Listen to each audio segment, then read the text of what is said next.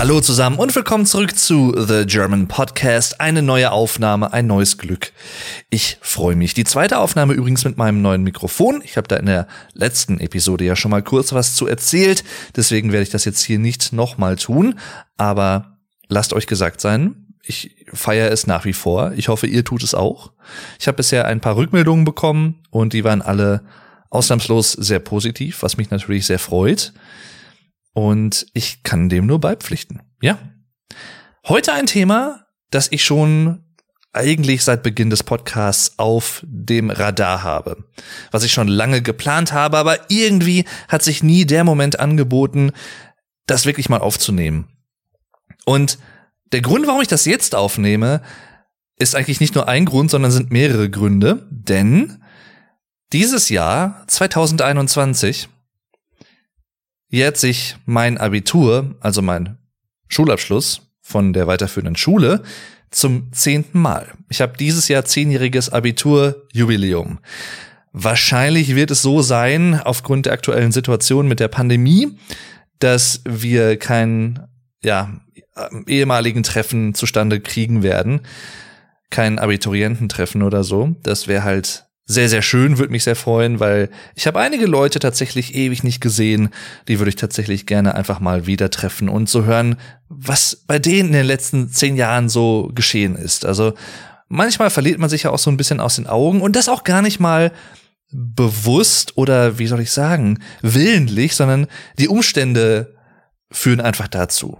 Der eine zieht, ich sag mal, nach München, der andere zieht nach Berlin, ja, und dann, klar, das ist ja, man könnte vielleicht sogar ein bisschen philosophisch oder auch psychologisch sagen, eigentlich paradox, denn gerade heutzutage ist es ja einfacher, in Kontakt zu bleiben. Ne? Also mit sozialen Netzwerken, sozialen Medien.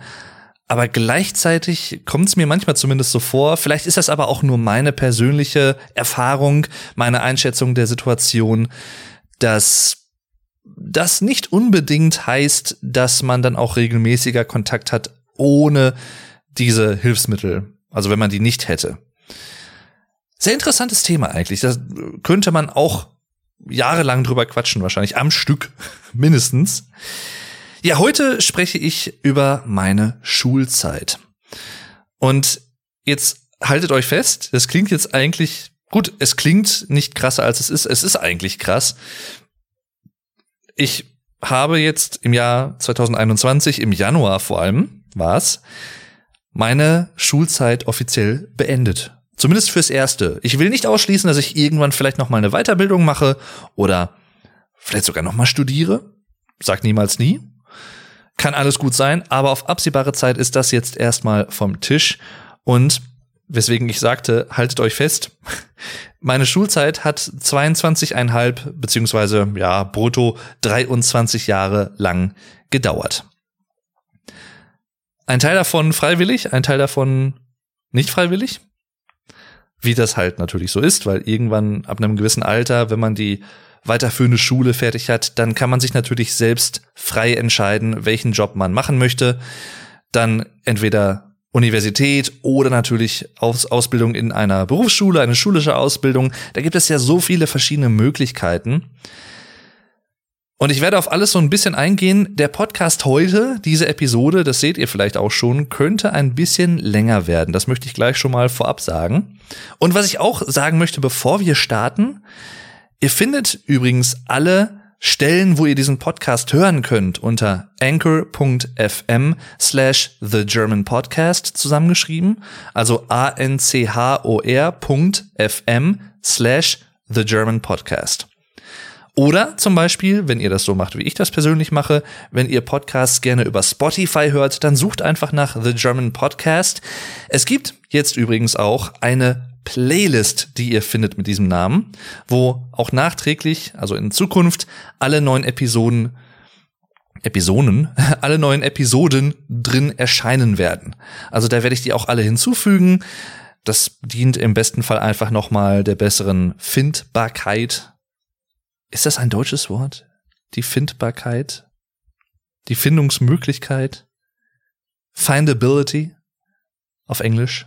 Geht's wahrscheinlich auch auf Englisch nicht, aber ja, wie gesagt, das ist ja das Schöne an der deutschen Sprache. man kann ja immer neue Wörter erfinden. Und das Schöne daran ist ja auch noch, ich werde irgendwann auch noch mal, glaube ich, einen Podcast zur deutschen Sprache machen. Aber das Schöne an Neologismen und neu erschaffenen Wörtern ist ja, dass sie in den allermeisten Fällen auf bestehenden Wörtern aufbauen, was dazu führt, dass Deutsche gemeinhin eigentlich auch diese Wörter verstehen können, obwohl sie ja das entsprechende Wort zum ersten Mal hören oder lesen. Und das finde ich, fand ich immer faszinierend, finde ich faszinierend, werde ich immer faszinierend finden. Genauso wie Dinge, die man in der Schule erlebt. Und damit zum Thema des heutigen Podcasts. Ich fange einfach mal chronologisch an. Ich habe mir keine Notizen gemacht, wie sonst auch Notizen äh, no, sondern werde das alles so ein bisschen aus der Erinnerung herauskramen. Ich finde das auch eigentlich ganz schön, weil wenn man spricht, dann hat man manchmal auch noch mal mehr Ideen und mehr Erinnerungen, die wiederkommen. Und ja, an manche hat man vielleicht gar nicht erst gedacht, als man angefangen hat aufzunehmen. Kurz, um euch mal eine zeitliche Einordnung zu geben. Ich bin Jahrgang 1991. Ich werde dieses Jahr 30 Jahre alt. Am 13.07. übrigens, der 13. Juli. Zusammen mit Günter Jauch habe ich Geburtstag. Ja, wenn das nicht was heißt, dann weiß ich es auch nicht. Beide mögen Wein. Er hat ein Weingut, ich nicht. Gut, das ist äh, ja dann halt ein Unterschied, aber was will man machen, ne? Kann ja nicht alles gleich sein.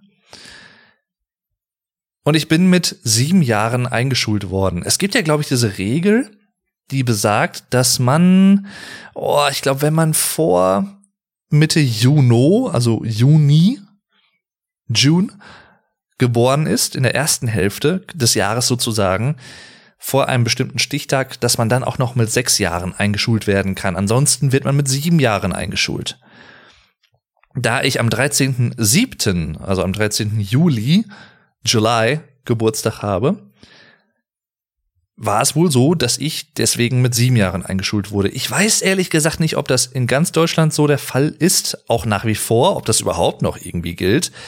Fragt mich nicht, keine Ahnung. Ich meine, ihr könnt mich fragen, aber ich kann es euch dann leider wahrscheinlich nicht beantworten. Das ist das Risiko dabei. Jedenfalls ich bin mit sieben Jahren 1998 eingeschult worden. Ein sehr besonderes Jahr für mich persönlich, nicht nur, weil ich da eingeschult wurde natürlich und sich viele Veränderungen ergeben haben. Als Kind vor allem natürlich vom Kindergarten in die Grundschule, der erste Schultag und solche Sachen. Ach, ich habe da nicht so ultra viele Erinnerungen dran. Das ist eher tatsächlich so schemenhaft, beziehungsweise sind so Einzelbilder wie so Dias, die sich vor meinem geistigen Auge darstellen. Vor allem, wenn ich die Augen schließe und dann dran zurückdenke, ich habe das Schulgebäude halt immer im Blick und das eigentlich sogar fast wortwörtlich, denn ich wohne immer noch in der Nähe, also ich wohne immer noch in derselben Stadt, in der ich auch damals schon gewohnt habe, zur Schule gegangen bin. Die Entfernung hier zu allen Schulen im Prinzip, zu der Grundschule und der weiterführenden Schule, auf die ich dann gegangen bin, sind halt ultra kurz. Also da konnte ich immer schön zu Fuß hingehen ich habe nie die Erfahrung gemacht, erst später äh, beim Studium tatsächlich, mit Bus und Bahn zur Schule zu müssen oder zu fahren. Gar nicht. Habe ich nie machen müssen. Bin ich eigentlich auch ganz froh drum, weil ja, weiß ich nicht. Ich habe das immer ganz gerne genossen, auch nachmittags von der Schule, wenn vor allem gutes Wetter war, entweder nach Hause zu gehen oder wie ich es vor allem auch damals gemacht habe, ich glaube zur Grundschulzeit und frühen Gymnasialzeit später auch noch mal ab und zu zu meinen Großeltern, die damals eine Straße über uns gewohnt haben.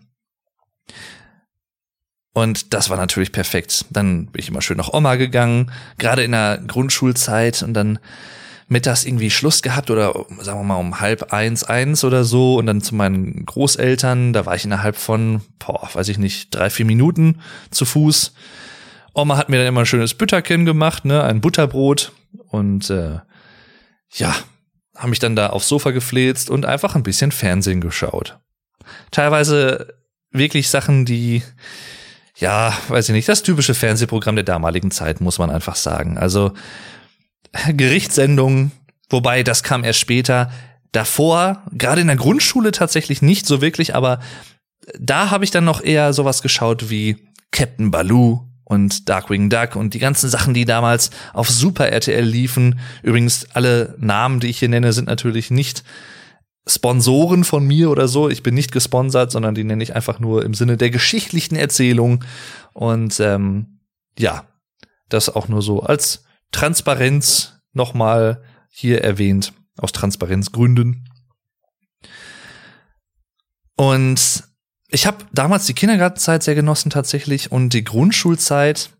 Wenn ich das jetzt wirklich mal zusammenfasse, ohne dass ich das oder ohne dass das überheblich klingen soll, aber ich bin durch die Grundschule halt einfach nur so durchgeflogen. Sowohl notentechnisch als auch generell, was die Lehre anging, da habe ich wirklich gutes Glück gehabt. Die Schulkameraden auch. Wir hatten natürlich ein, zwei Leute in der Klasse, aber das hat man halt immer irgendwo, die so ein bisschen der Klassenclown waren und ja, aber ich habe mich letztendlich eigentlich mit allen damals wirklich gut verstanden, mit wirklich allen aus der Grundschule. Es denn, ich erinnere mich jetzt falsch, aber ich meine, es wäre so gewesen. Mit manchen hat man natürlich mehr Kontakt gehabt als mit anderen. Aber ich habe mich mit allen wirklich super verstanden. Ich kam mit allen super klar. Und dasselbe gilt auch für meine Lehrer, insbesondere meine Klassenlehrerin. Ich werde versuchen, im Laufe des Podcasts keine Namen zu nennen. Einfach weil, ja, theoretisch gesehen müsste man die Leute ja fragen, ob sie erwähnt werden wollen, selbst wenn es was Positives ist. Aber ähm, ich weiß ja, wer die Leute sind. Das soll reichen. Durch die Schilderung könnt ihr natürlich trotzdem auch einen Einblick gewinnen, aber ich werde versuchen, Namen nicht zu nennen. Jedenfalls äh, die Klassenlehrerin damals, wirklich ein Herz und eine Seele, die sich auch merklich für die Schüler interessiert hat und das, was sie machen, die mit uns damals ich muss mal anders sagen, wenn ich an die Grundschulzeit denke, dann denke ich weniger an Sachen, die ich halt mh, hm, fürs Leben gelernt habe, sondern an, an schöne Momente der Gemeinschaft. Also was ich damit meine ist, sie hat uns zum Beispiel so ein bisschen als Ritual, ich weiß nicht mehr, ob das einmal wöchentlich war oder so, aus Paddington zum Beispiel, Paddington der Bär, ich weiß nicht, ob einige von euch das kennen, Geschichten aus dem Buch vorgelesen oder wir hatten zum Beispiel bei einer anderen Lehrerin Kunstunterricht, wo wir teilweise dann auch Mandalas gemalt haben, so das Typische, was man halt so macht, ne? Und halt auch ein bisschen Musik dabei. Und ähm, wir haben zu Karneval, haben wir uns auch immer verkleidet. Heutzutage übrigens äh, eine Sache, die wir damals gemacht haben, die ich glaube heute sehr verpönt wäre. Ich, also ich persönlich mich jetzt nicht, aber ich weiß, dass sich einige Leute auch damals noch als äh, Indianer verkleidet haben und solche Sachen. Und ähm, das wird ja heute ein bisschen anders gesehen, aber damals, Ende der 90er, das war halt einfach noch eine andere Zeit oder ein anderes Bewusstsein auch für solche Sachen. Geschweige denn, Kinder, selbst wenn sie sich so verkleiden, haben in keinem Fall irgendwelche negativen oder diskriminierenden Hintergedanken. Das würde ich mal auch in Abrede stellen. Von daher, egal. Jedenfalls, ähm, und da hat sich dann für mich so ein bisschen meine Liebe zur deutschen Sprache oder mein Interesse äh, an der deutschen Sprache ausgeprägt. Das erste Mal, da wurde der Samen im Prinzip gepflanzt, wenn das Sinn ergibt. Er hat Samen gesagt, ja, hat er. Ach ja. So würden Kindergartenkinder wahrscheinlich denken. Oder auch Grundschulkinder. Ja. Man weiß es nicht. Man ist ja halt noch jung gewesen, ne? Und ich weiß, dass ich in Diktaten immer sehr gut war durchgängig. Also wir haben halt sehr viele Diktate geschrieben damals. Ich weiß nicht, ob das heute immer noch gemacht wird. Ähm, Rechtschreibübungen im Prinzip gehabt. Schreibschrift haben wir gelernt, natürlich hier Sütterlin. Ähm, und halt, beziehungsweise, nee, gar nicht, weil Sütterlin ist dieses ganz verschnörkelte, glaube ich, was davor kam. Und was wir gelernt haben, war, ach, wie hieß denn die, die neue Ausgangsschrift oder so? Kann das sein? Irgendwas mit Ausgangsschrift heißt das, glaube ich. Also halt so ein bisschen schnörkelige Buchstaben, ne, und solche Sachen. Und das hat mir echt Spaß gemacht. Und ich, ich mache das bis heute auch gerne, wenn ich schreibe, also handschriftlich, und ich jetzt nicht gerade Großbuchstaben oder so benutze, dass ich tatsächlich teilweise hm, sehr stark diese Bögen ziehe, beim D zum Beispiel oder bei einem B und solche Sachen. Also ich mache das sehr mit Schwung. Ich schreibe sehr schwunghaft und schwungvoll. Und das weiß ich nicht, das habe ich irgendwie seit damals schon gemacht.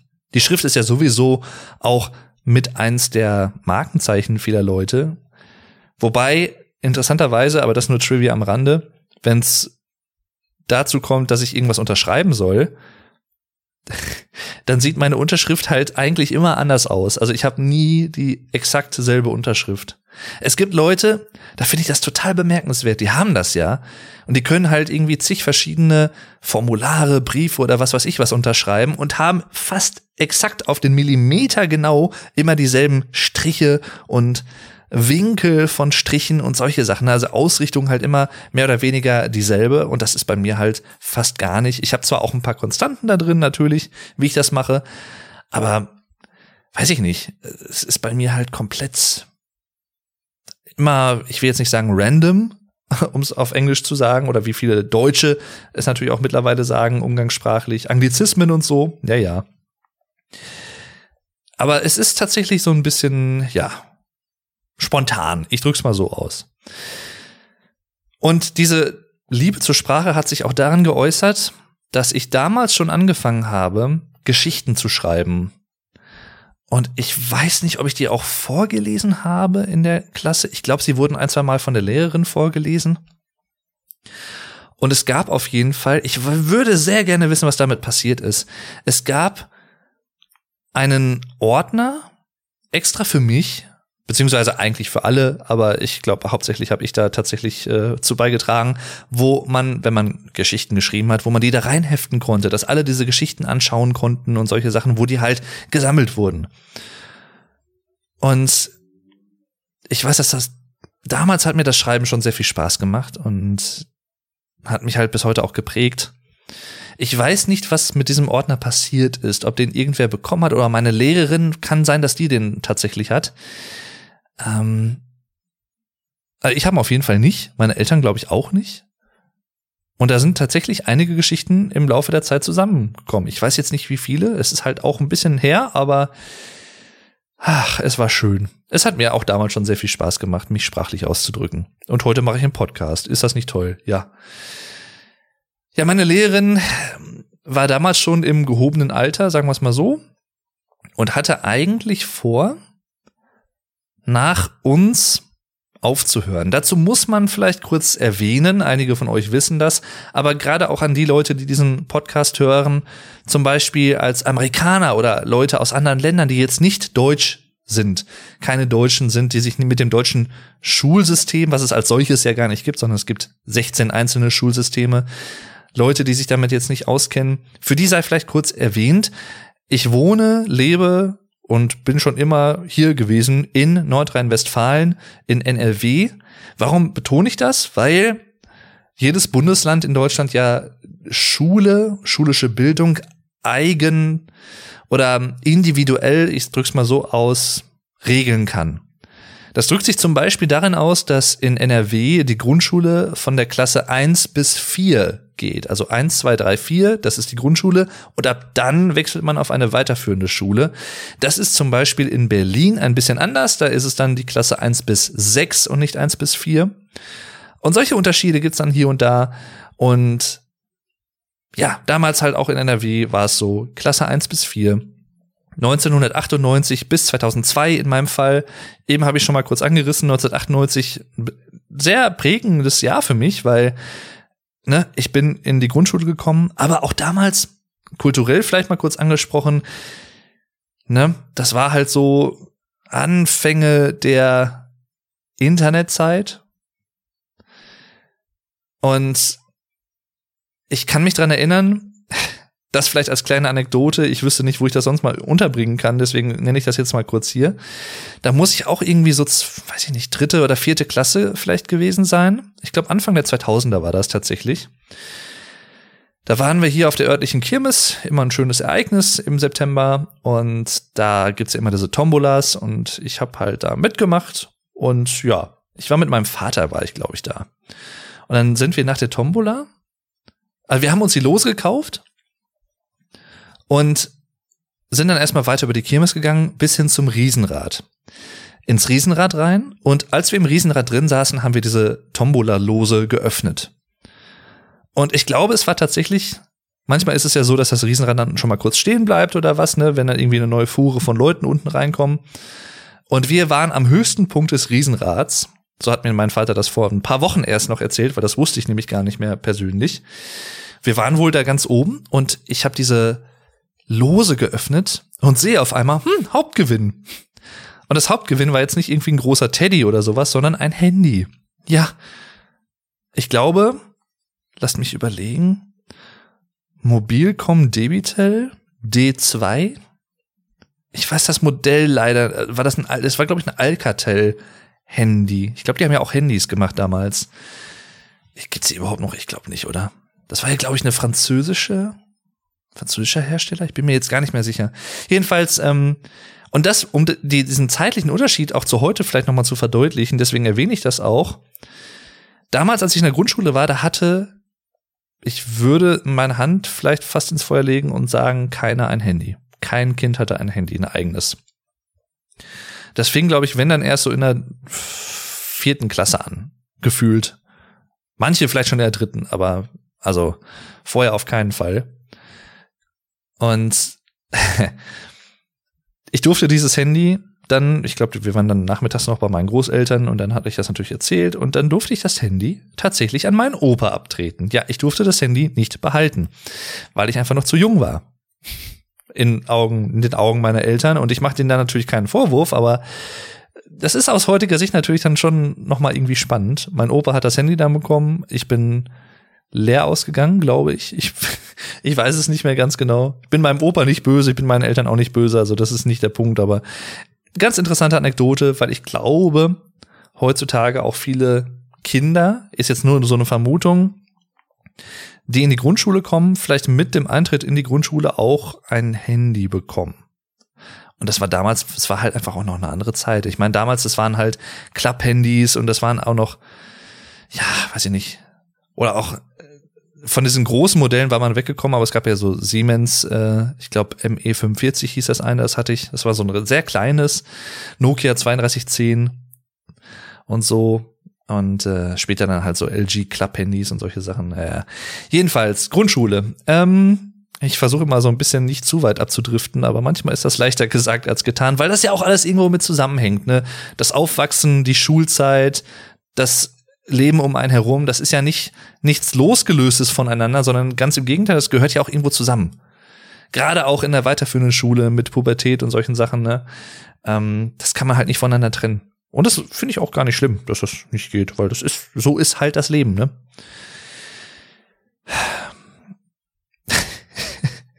Ach ja, ich kann mich auch an eine, man, macht euch drauf gefasst, ich werde wahrscheinlich hier und da ein paar random, also zufällige Anekdoten erzählen, die mir gerade so in den Sinn kommen, die auch teilweise gar nicht so ultra informativ sind, aber vielleicht irgendwie äh, lustig, zumindest für mich persönlich, vielleicht für euch auch, ich weiß es nicht. Aber ich kann mich dran erinnern, dass wir irgendwann mal, ich wir wollten irgendeinen Film gucken im Rallye-Unterricht, das weiß ich noch, Religion.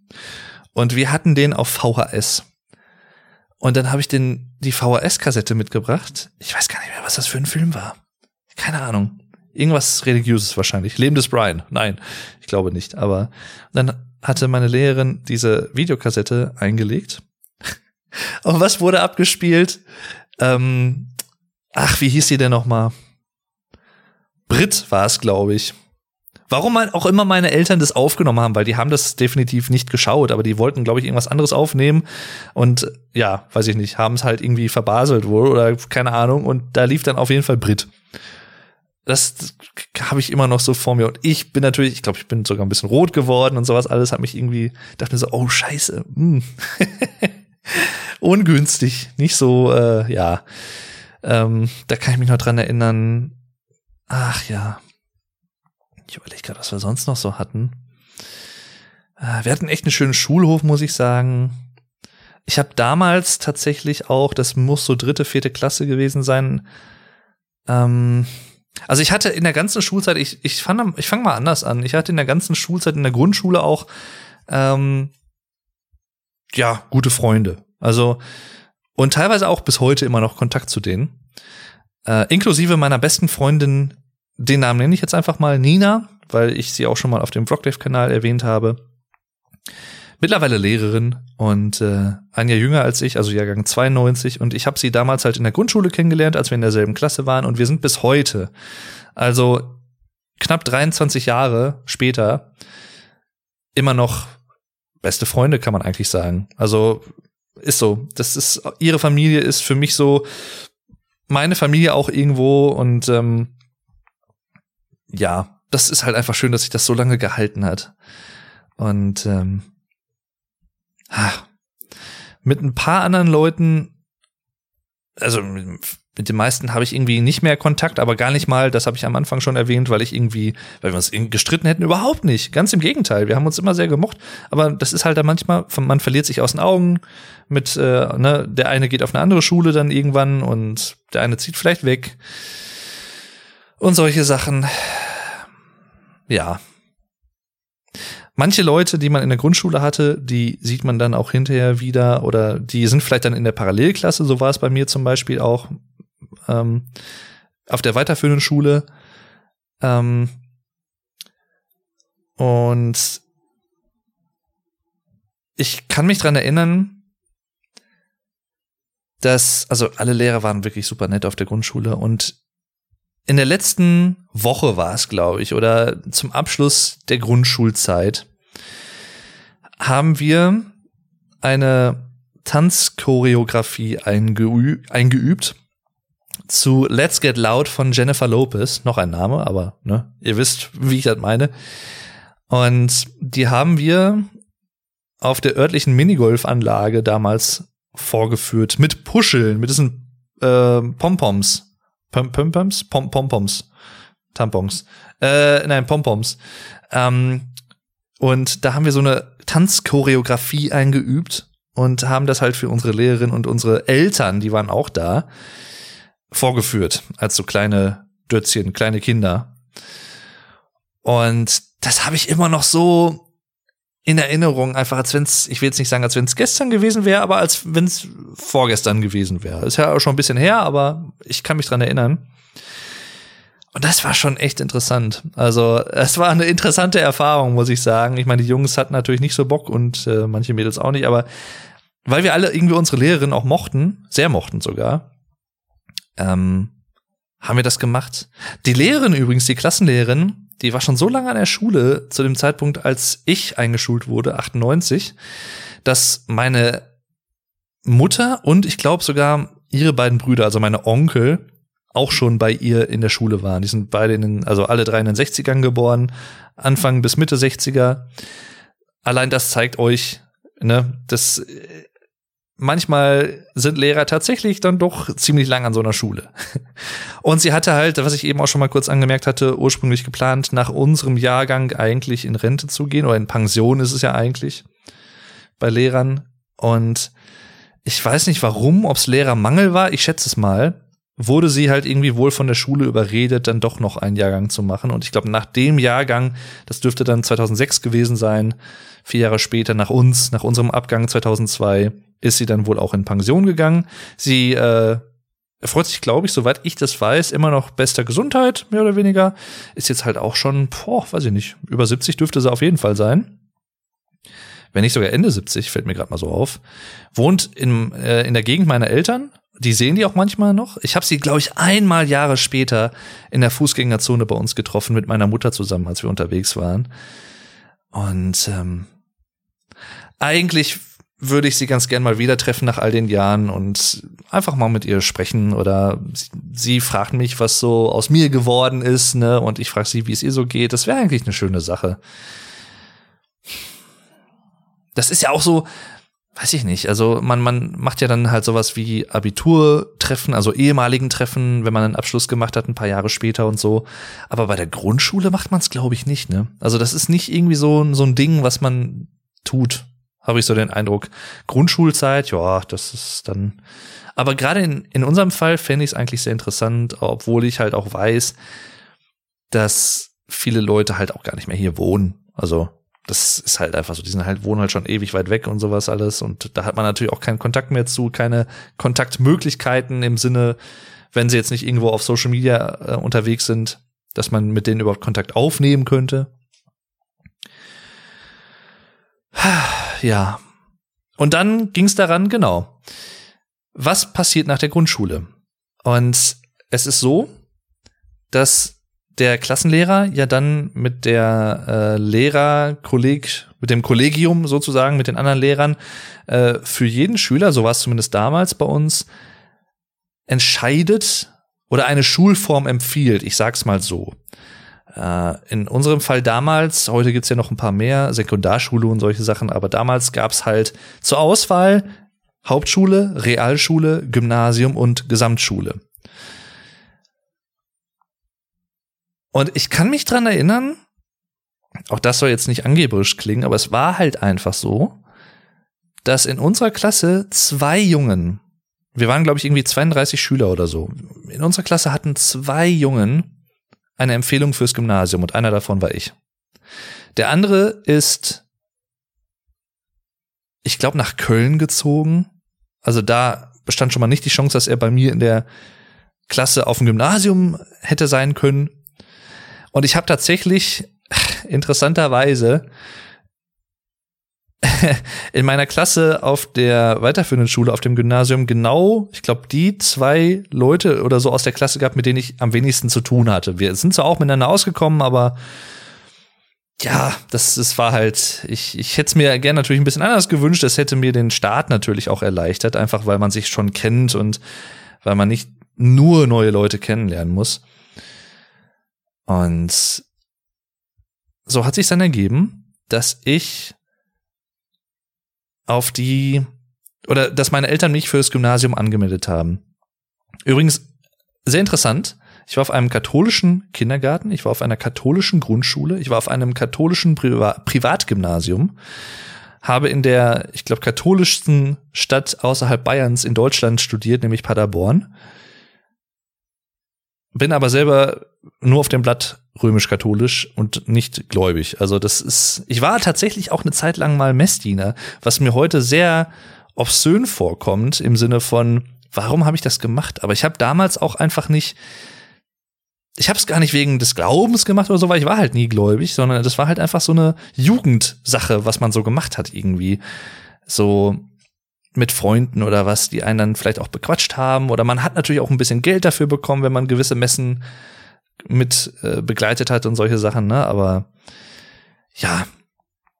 Jedenfalls, ähm, und es war so, dass ich nicht direkt akzeptiert wurde oder angenommen wurde in die Klasse, weil es waren halt wohl sehr viele Anmeldungen und ähm, es war dann so, dass ich auf der Warteliste war und es war, glaube ich, eine, ein paar Wochen nicht klar, ob ich auf das Gymnasium durfte, auf das ich halt wollte, weil es am nächsten auch ähm, an uns dran war, am nahesten.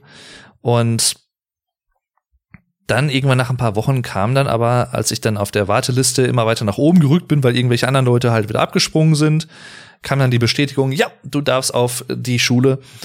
Ähm, bei uns wird er liebevoll auch Nonnenbunker genannt äh, in der Stadt, weil äh, es war halt so, dass es ursprünglich mal eine reine Mädchenschule war und ich glaube bis in die 60er, 70er oder so und dann irgendwann das Ganze halt bisschen geöffneter wurde. Aber wie gesagt, es war eine Privatschule, es war keine öffentliche Schule, was sich unter anderem auch da durch ja bemerkbar gemacht hat, dass weil wir eine katholische Schule waren, auch ich glaube jeden Donnerstag morgens oder so war halt Gottesdienst.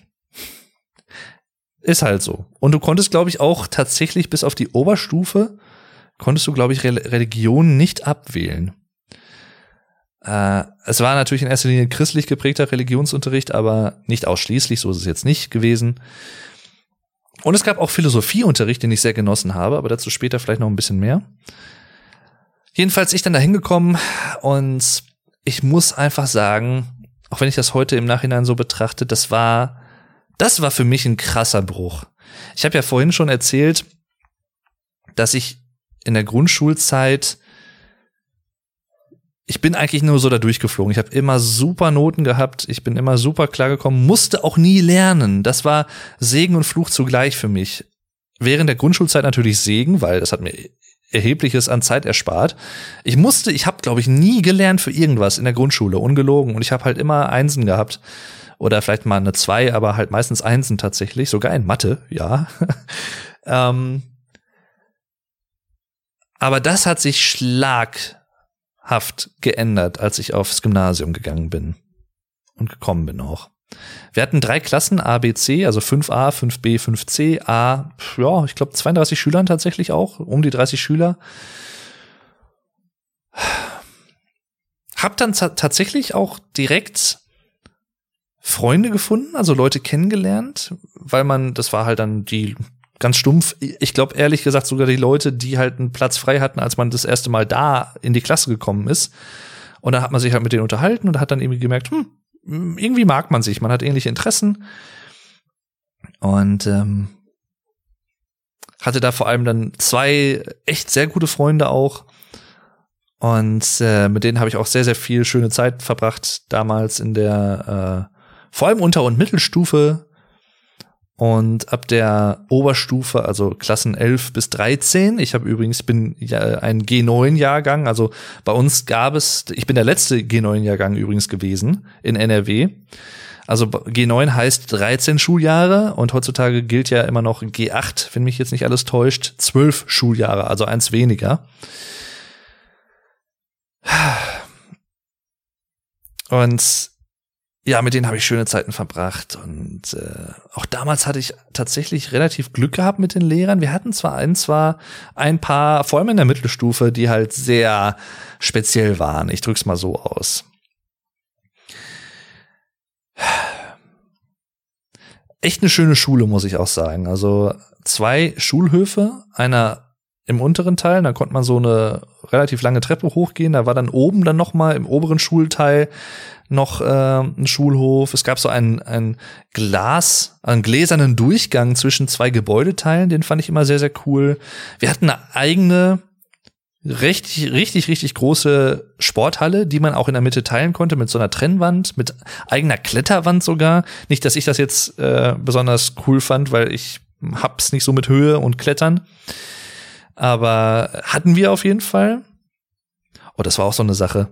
Als wir klettern mussten in der Schule, da habe ich dann tatsächlich äh, es geschafft, meine Lehrerin war es, glaube ich, damals, eine Sportlehrerin, wir hatten auch Sportlehrer gehabt, sie zu überreden, dass ich doch äh, vielleicht einfach die Knoten beschreiben könnte schriftlich, also die Kletterknoten und dafür Noten bekommen, eine Note bekommen könnte. Und zu meinem Glück hat sie sich darauf eingelassen. ähm, es war jetzt keine Präsentation, äh, Entschuldigung, ein kleiner Räusperer. Äh, es war jetzt keine Präsentation im eigentlichen Sinne, sondern es war tatsächlich, ich glaube, ein DIN A4-Blatt oder zwei, wo ich dann halt die Noten, die Noten, die Knoten erklärt habe. Die K-Noten. Ähm, und ironischerweise, es ist für ich immer so geil. Ich habe dann teilweise auch echt eine bessere Note dadurch gehabt, als Leute, die klettern mussten. Ach, schön. Ja, es ist, manchmal ist das Leben hart und ungerecht, ich weiß, aber wer nicht wagt, der nicht gewinnt, sag ich nur, um nochmal ein Sprichwort zu bemühen. Was für mich dann tatsächlich, äh, oder wo ich was ähnliches gemacht habe hinterher ist beim Schwimmen, denn ich kann zwar schwimmen, aber ich kann halt nur ganz, also ich kann nicht wirklich also ich kann schwimmen, aber ich kann gleichzeitig nicht schwimmen. Ich bin, ich bin ein, eigentlich ein Nichtschwimmer. Ähm, ich habe da nie Spaß dran gehabt. Ich habe es zwar gelernt offiziell, aber ich könnte mich, glaube ich, nicht lange so über Wasser halten, ähm, dass ich sagen kann, boah, ja, es macht mir erstens Spaß und zweitens mal finde ich, fühle ich mich dabei sicher bei dem, was ich da mache. Und ich habe dann halt, weil wir natürlich auch Schwimmunterricht hatten, habe ich mich dann meistens so ein bisschen davor weggemogelt im Sinne von, ich habe der Lehrerin geholfen und dem Lehrer, den hatten wir auch einen Lehrer zwischenzeitlich, Sportlehrer, äh, irgendwelche, ich weiß nicht, diese, diese Schwimmhilfen ins Wasser zu schmeißen oder irgendwelche Ringe reinzuschmeißen, wonach die anderen Leute, äh, ja, Mitschüler dann tauchen mussten und solche, so ein Gedöns. Und ähm, ich glaube, da habe ich teilweise dann auch irgendwelche Sch Schwimmstile mal beschrieben. Ich bin mir nicht mehr ganz sicher, ob ich das gemacht habe, aber ich glaube ja. Und habe dann halt so auch noch mal eine Note bekommen. Ähm, ja, aber so hat man sich dann halt irgendwie dadurch gemogelt. Einmal kann ich mich auch dran erinnern, da hatten wir Volleyball gespielt und das war halt wirklich original, ungeplant. ah, aus der einen Hallenecke zur Mitte der Halle an der anderen äh, Seite, das waren halt, ich weiß nicht wie viele Meter, 30, 40, 50 Meter, weil es war halt echt eine große Halle. Und die Lehrerin stand da gerade, hatte mit einem anderen Schüler, glaube ich, gequatscht. Oder nee, ich glaube mit einem anderen Lehrer tatsächlich, weil da war die Trennwand runtergelassen und eine andere Klasse hat in der anderen Hallenhälfte Sport gemacht. Und auf einmal flog so Volleyball ganz hoch, der irgendwie wohl abgeprallt war oder was von einem. Und ihr halt voll ins Gesicht. Aber sie hat es, glaube ich, sehr sportlich genommen. Sie war echt äh, ganz locker drauf, was das anging. Und ähm, ja. Oder wir hatten das auch, glaube ich, mal bei Brennball, hat es einer so richtig in die Fresse, also richtig ins Gesicht bekommen. Entschuldigung. Ähm, wobei, ich, ich habe ich hab den Podcast, glaube ich, als explicit gekennzeichnet, deswegen ist das schon okay. Ähm, und man soll natürlich nicht drüber lachen, aber ja. Hab mich aber nie tatsächlich, äh, glaube ich, verletzt im Sportunterricht großartig. Ich habe damals aber dafür meine Liebe zum Badminton kennengelernt und das habe ich dann auch in der Zeit der Unter- und Mittelstufe vor allem auch, also ich sag mal Anfang Mitte 2000er im Verein gespielt. Und da hat mich der Schulsport tatsächlich auch so ein bisschen gekriegt und ein bisschen motiviert, muss ich sagen. Fand ich sehr, sehr schön. Die meisten meiner Erinnerungen an die Gymnasiumzeit, die Gymnasialzeit, die setzen eigentlich gefühlt irgendwie ab der Mittelstufe ein. Ich habe an die Unterstufe gar nicht so viele Erinnerungen. Also wir hatten wir hatten, glaube ich, es gab da auch so, so, so wie so ein Tanz oder so, so ein schulintern, so eine Gala im Prinzip, die man auch in der Sporthalle veranstaltet hat, wo ähm, verschiedene Klassen dann auch irgendwelche Choreografien einstudiert haben oder ähnliche Sachen oder irgendwelche Kunststücke sportlicher Natur. Da habe ich, glaube ich, einmal oder zweimal mitgemacht in der fünften oder sechsten Klasse und das war's dann. Ach ja, übrigens, Thema Sport, ne? Bundesjugendspiele. Ich weiß gar nicht, gibt's die überhaupt noch? Ich, ich hoffe es nicht. Ähm, ich habe halt immer nur eine Teilnehmerurkunde bekommen. Aber ganz ehrlich, es ist mir sowas von scheißegal. Es ist mir sowas von scheißegal. Ich war halt nie gut. Ich glaube, am besten war ich immer noch im Waldsprung oder so, aber weiß ich nicht. Nee, ich habe da auch nie Bock drauf gehabt und ich habe mich ich habe da auch nie ich habe nicht so diesen kompetitiven Charakter in vielen Dingen. In manchen kann ich den haben, wenn es sein muss, oder so, oder wenn ich irgendwie, weiß ich nicht, im, im, im lustigen Sinne, wenn ich weiß, dass ich in irgendwas auch einigermaßen gut bin, dann ja, aber wenn es um sportliche Sachen geht, bis auf vielleicht irgendwie den, den Badminton-Verein, wo wir den aber nur, also es war ein Hobbyverein, wir haben keine Turniere oder so gespielt. Ich habe nie diesen kompetitiven, diesen Wettkampf mäßigen Charakter irgendwie gehabt oder dieses Bedürfnis, mich mit anderen da zu messen im Waldlaufen oder also im Laufen oder im Waldsprung oder im Kugelstoßen oder was da nicht alles gibt, keine Ahnung, hat mir nie interessiert. Das hat mich echt nie interessiert.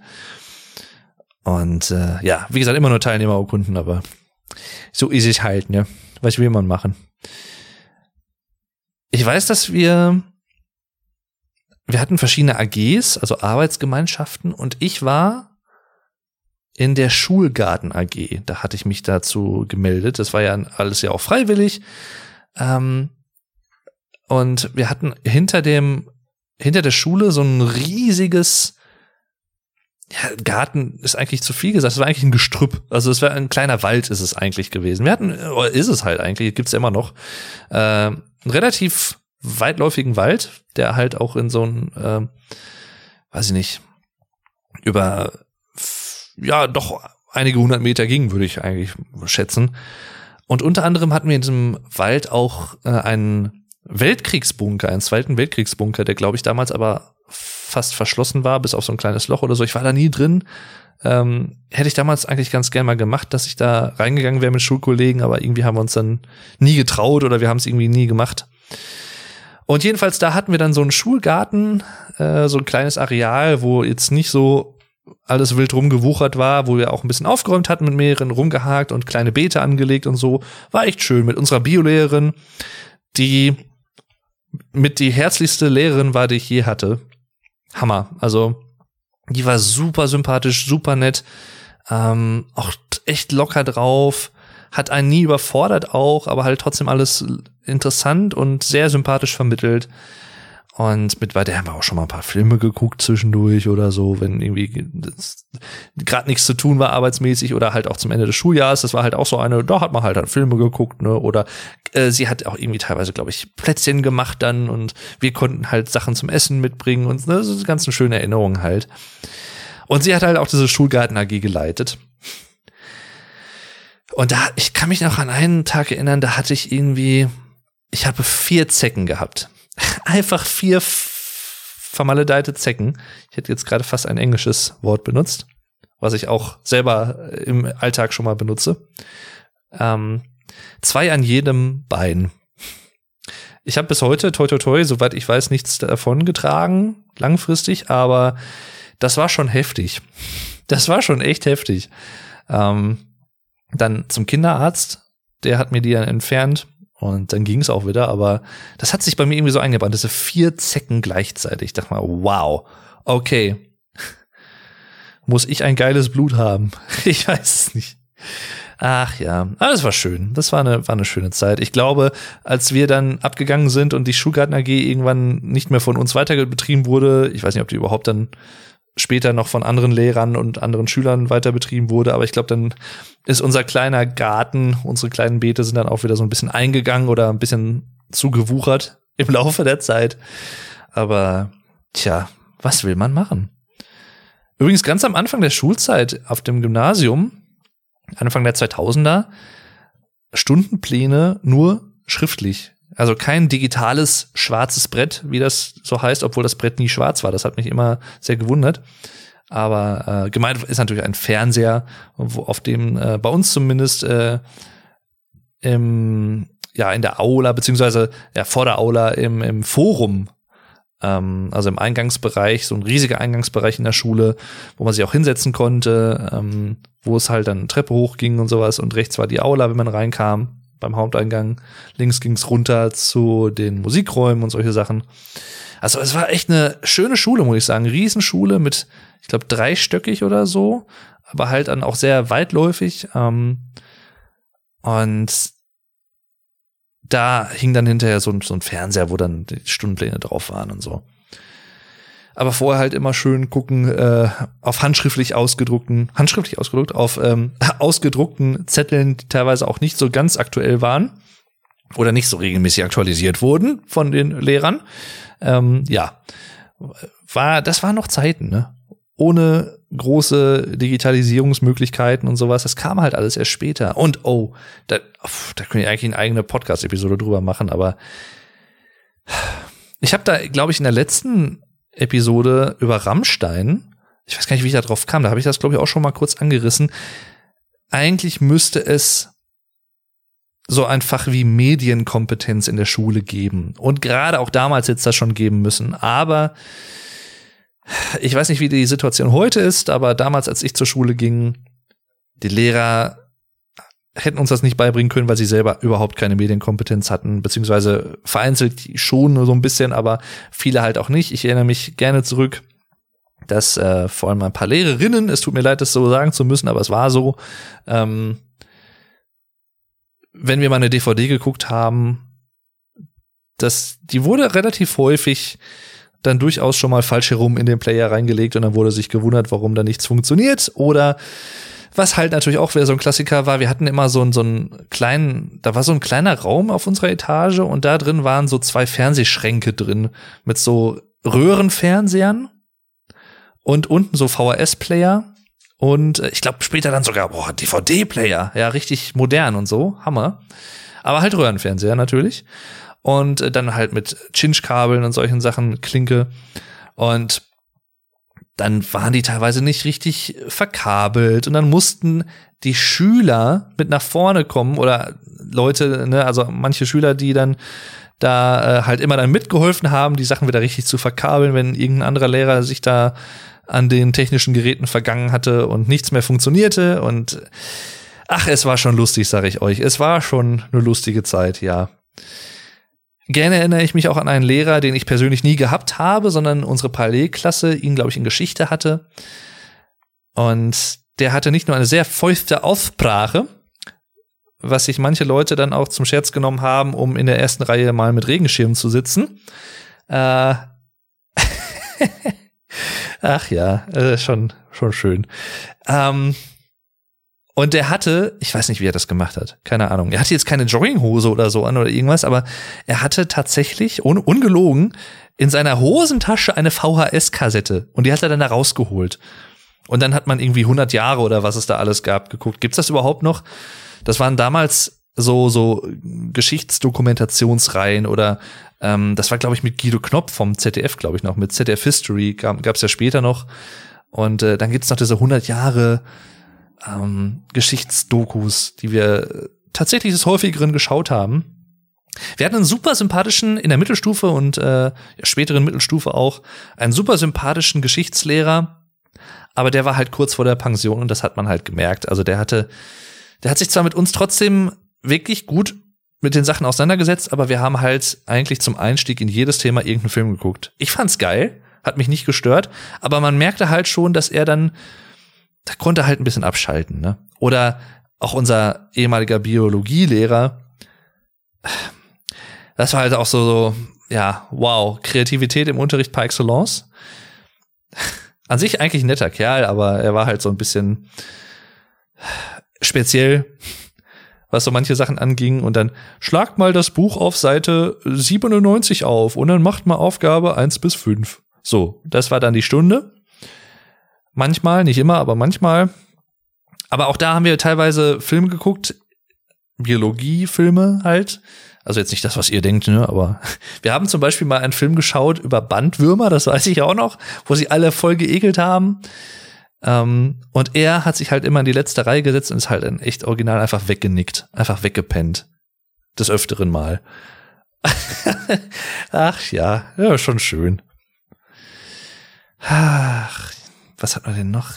Ach, es gibt so viele. Es gab einen Raum, in dem ich nie drin war, in, der, in den ich gerne mal reingegangen wäre, aber irgendwie hat sich das nie ergeben.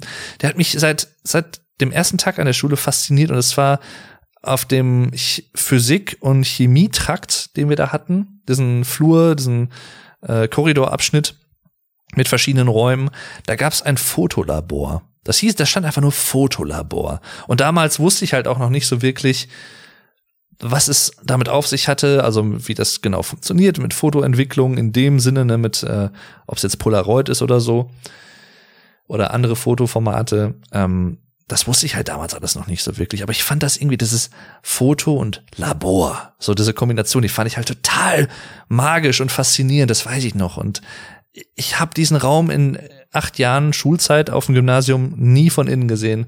Er war nie offen. Ich habe da nie jemand raus oder reingehen sehen. Weswegen dann auch so ein bisschen der Running Gag unter meinen Freunden und mir war, dass da halt irgendwelche äh, Leute drin verschleppt wurden und äh, nie mehr wieder gesehen waren. Ach ja. Mir fiel auch ein, das war glaube ich sogar auch entweder Chemieunterricht oder nee, Biologieunterricht war das. Nee, gar nicht wahr. Wir hatten Physik. Ich frag mich nicht, warum ich mich daran erinnere, aber wir hatten Physik in unserem äh, Biologieraum auch. Und unser Physiklehrer, der später auch noch, äh, ja, oder nee, bei uns nicht, aber der war halt auch noch Informatiklehrer. Und äh, seine Frau war auch Lehrerin in unserer Schule, die war Englischlehrerin und er war Physiklehrer. Und er war halt so, also pff, über 1,90 auf jeden Fall. Echt bullig gebaut, Feuer mal im Gesicht aber nett. Also der sah gefährlicher aus, als er war. Und den konnte man so leicht in Gespräche verwickeln. Und ich weiß, dass wir, wir haben zum Beispiel einmal eine Physik-Doppelstunde, glaube ich, über Heizung gequatscht. Einfach nur komplett über Heizung. Aber halt, und dann, aber jetzt nicht so im Sinne von ne, irgendwelchen physikalischen Eigenschaften oder was oder wie das alles da funktioniert, ne, oder wie eine Heizung aufgebaut ist, sondern vor allem, wenn bei ihm zu Hause irgendwie eine Heizung kaputt war oder irgendwie eine Fußbodenheizung und dann da, da hat er uns dann Anekdoten erzählt oder auch über irgendwie Glühbirnen haben wir, glaube ich, mal eine Doppelstunde gequatscht oder was, obwohl wir eigentlich irgendwelche anderen Themen hatten, die wir machen wollten oder sollten wahrscheinlich auch vom Lehrplan her, also vom Curriculum. Aber es war ihm dann irgendwie auch, weiß ich nicht, recht. Der hat sich dann gerne auch mit uns unterhalten. Und er war, er war auf einem Auge blind, das weiß ich noch. Und ich habe auf der Seite gesessen, wo sein blindes Auge war. Also es waren halt so zwei Hälften im, ähm, im Klassenraum mit so Sitzreihen, die auch so leicht nach oben weggingen, nach hinten. Also wie in so einem Amphitheater im Prinzip so ein bisschen. Und äh, ja, wir, also das manchmal hat es Vorteile gehabt, manchmal auch Nachteile, aber ich saß, glaube ich, auf der Seite, wo er sein blindes Auge hatte. Ähm. Ach ja. Und da weiß ich noch, dass wir einmal gestört wurden im Unterricht tatsächlich. Ähm, weil außen an der Fassade Asbest entfernt werden musste, weil das, die Schule ist halt schon ewig alt, ist halt uralt und die wurde damals wohl auch mit Asbest teilweise verputzt und solchen Sachen.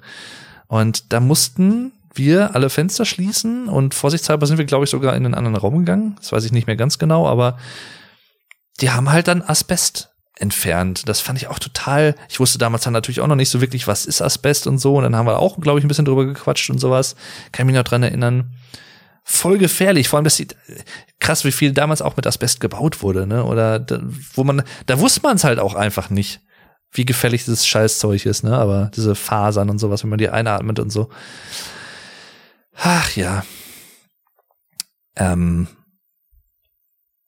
Dann vielleicht zu unserer Lehrerin, ähm, zu unserer Englischlehrerin, also seiner Frau, die auch total nett war total freundlich. Also auch die hat uns des häufigeren mal was vorgelesen. Ich glaube auch sogar von Pennington. Pe ich finde diesen Namen immer so schwierig. Pennington, weil man immer so die Hälfte der Buchstaben irgendwie alle verschluckt, finde ich, wenn man das sagt.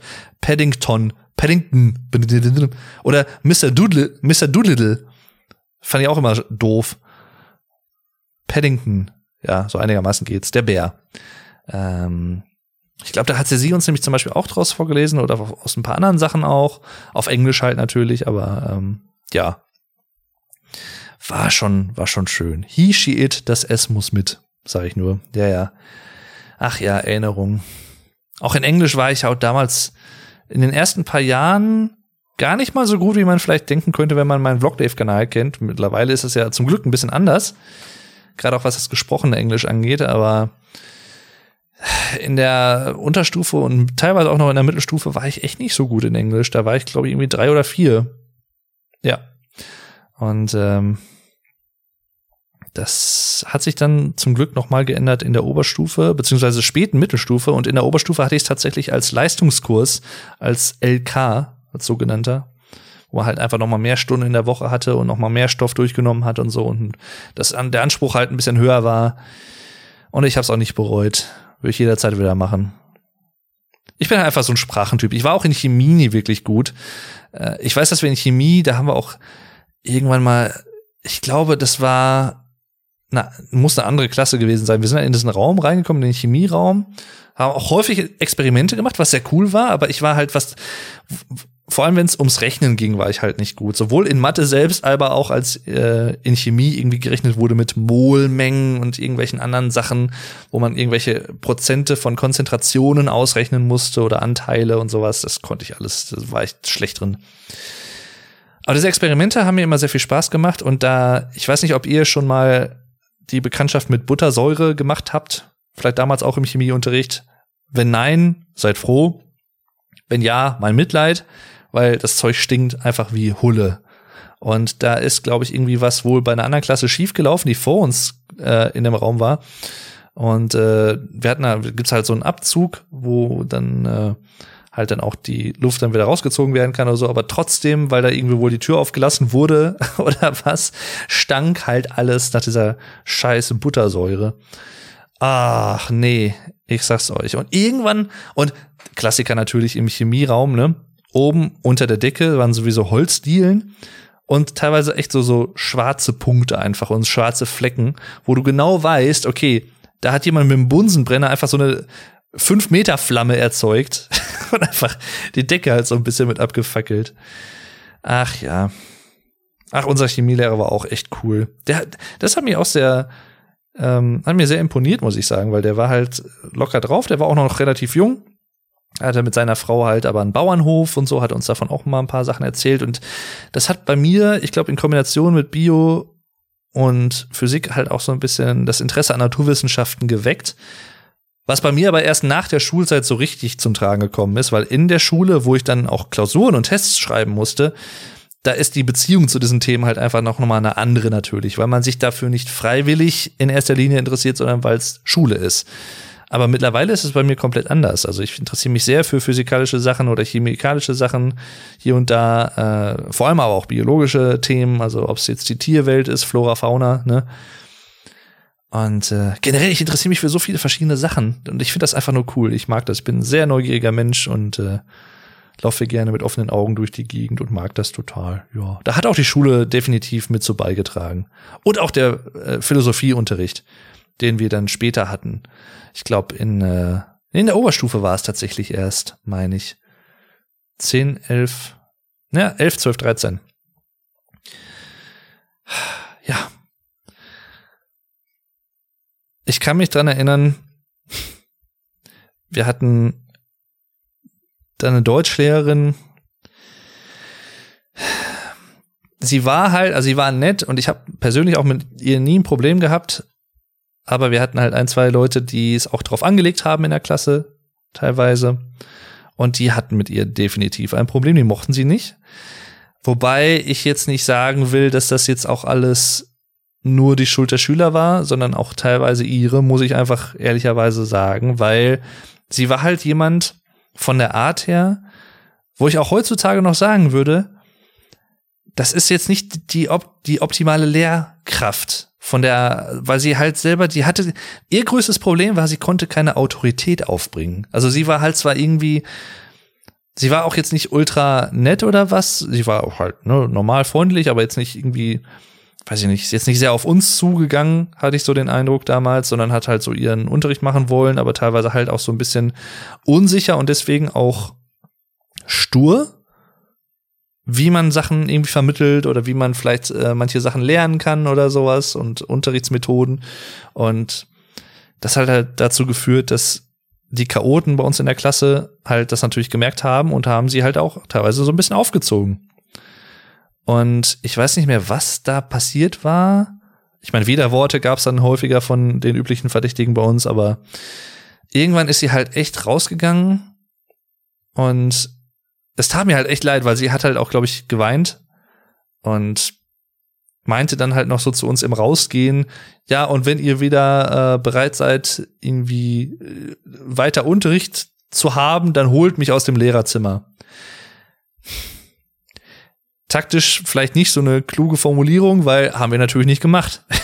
wir, ähm, wir haben dann, glaube ich, hinterher von unserer Klassenlehrerin irgendwie dann noch mal was erzählt bekommen dazu, aber ja, wie gesagt, es tat mir irgendwie leid, aber andererseits denke ich mir auch, Mädel, wenn du keine Autorität aufbringen kannst, und ich meine nicht Autorität im Sinne von knallhart durchgreifen, sondern bestimmte Autorität, aber trotzdem sympathisch und nahbar sein. Und ich finde, das ist die optimale Mischung. Das haben einige Lehrer auch bei uns perfekt hinbekommen. Mein ehemaliger Deutschlehrer, auch in der Oberstufe, wo ich den Deutsch-LK hatte, der auch Kunstlehrer war, den ich heute übrigens auch nach wie vor immer noch treffe hier und mit dem ich auch äh, per Du bin mittlerweile. Also direkt nach der Schulzeit im Prinzip oder ja fast schon Oberstufe. Man konnte ihn auch duzen, wenn man wollte. Äh, echt ein lockerer Typ. Aber halt trotzdem auch fordernd. Und äh, ja, dazu aber gleich noch mehr. Ähm, der hat es halt zum Beispiel so sehr gut bekommen und sie halt gar nicht, leider. War auch noch relativ junge Lehrerin, muss man dazu sagen, wobei oh, Mitte 30 war sie, glaube ich, damals.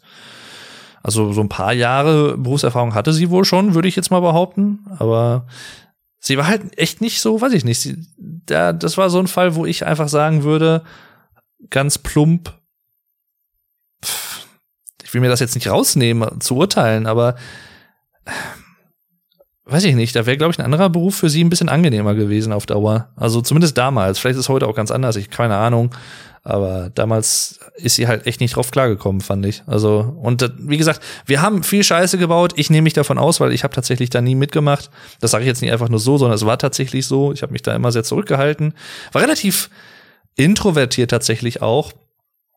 In unter- und Mittelstufe. Und ich würde sagen, so ab zweiter Hälfte Mittelstufe und Oberstufe vor allem hat sich das in das komplette Gegenteil verkehrt. Ich habe auch nie, ich war nie gut im Aufzeigen bis zu dem Punkt. Und in der Oberstufe, man könnte sagen, wo es dann auch um was ging, da habe ich mich halt komplett in das Gegenteil entwickelt, ins Positive hinein und bin heute sehr extrovertiert, sehr aufgeschlossen, sehr redfreudig und äh, ja, das hat sich halt komplett andersrum entwickelt. Und das soll vielleicht auch euch zeigen, wenn ihr jemand seid, der vielleicht die, der die oder wer auch immer vielleicht schüchtern seid und introvertiert und ihr denkt, ach, das, das wird irgendwie nix und ich, ich, das kann man eh nicht ändern. Doch, das kann man ändern. Ähm, ich habe manchmal das Gefühl, aber das ist ein anderes Thema, ganz kurz nur angeschnitten, dass man manchmal sich vielleicht auch dahin flüchtet oder da hinein flüchtet, dass man sich selber einredet und weil man es vielleicht auch von anderen hört, ja, ich bin nun mal introvertiert, ja, ich bin nun mal schüchtern, ja, das kann man aber auch ändern. Man muss es halt auch wollen. Und das ist jetzt nicht so dahergesagt. Ich weiß, es ist, es ist natürlich nichts von heute auf morgen, aber wenn man sich mal darauf einlässt und dann auch, wenn man es versucht und dann merkt, dass man mit extrovertiert sein einfach wesentlich weiter im Leben kommt und auch wesentlich, es, man hat es wesentlich einfacher in gewissen Situationen. Und außerdem, ne, öffnet das einfach viel, viel mehr Möglichkeiten. Letztendlich auch. Dann kann ich es wirklich nur jedem raten. Also, ja, aber wie gesagt, ihr Problem war das halt, dass sie da nicht so klar kam. Und wir hatten dann zum Beispiel, ich kann mich dran erinnern an zwei weitere Sachen mit ihr. Da äh, haben wir eine Klausur geschrieben über das Thema Bewerbungen und sollten, ich glaube, so eine, wir sollten eine komplette Bewerbung, glaube ich, schreiben und dann halt aber auch richtig mit, äh, wo kommt die Anschrift hin und wo steht das Datum und wo ist die Betreffzeile und solche Sachen halt, ne? Also richtig wirklich das Format quasi auch ähm, lernen. Und wir hatten vorne ans Pult so eine Musterbewerbung, die sie uns vorher gegeben hat im Unterricht, hingeklebt für alle, damit alle die sehen konnten. Und ich bin mir bis heute nicht sicher, sie hat dann die Klausuren ausgeteilt, ich bin mir nicht sicher, weil sie ist halt drauf zugelaufen, wieder zurück zum Pult, als sie alle Klausuren verteilt hatte. Eigentlich muss sie das gesehen haben. Entweder sie hat es wirklich nicht gesehen, dann haben wir halt echt einfach Glück gehabt. Oder, was eigentlich traurig wäre, wenn es so wäre, sie hat es gesehen und hat es einfach unkommentiert so dabei belassen, weil sie sich vielleicht in der Situation damals nicht getraut hat, uns Widerworte zu geben. Weil die Situation vorher halt schon so aufgeheizt war, teilweise mit manchen Leuten aus der Klasse und so. Und äh, ich, ich weiß es nicht. Ist nur eine Mutmaßung. Vielleicht war es auch nicht so. Vielleicht hat sie es einfach auch nicht gesehen. Jedenfalls, wir haben uns alle nicht mehr eingekriegt und äh, ja.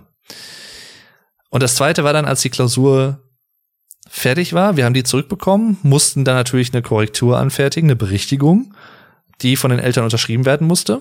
So wie es halt in der Unter- und Mittelstufe halt üblich ist, glaube ich, oder war halt, wenn man noch nicht 18 ist natürlich.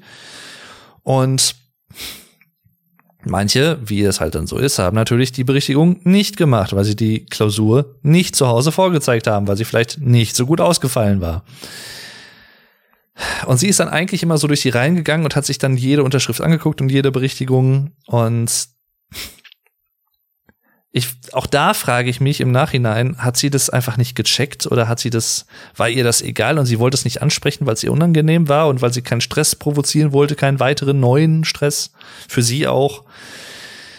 Viele Leute, die halt keine Berichtigung gemacht hatten, die haben halt dann einfach, ähm, als sie dann in der Reihe angelangt war, mit denen ähm, die die Hefte, diese Klausurhefte hin und her geschoben, gerade zu dem, der als nächstes dran war dass jeder quasi in dem Moment eine Klausur vor sich liegen hatte, auch wenn es nicht seine eigene war.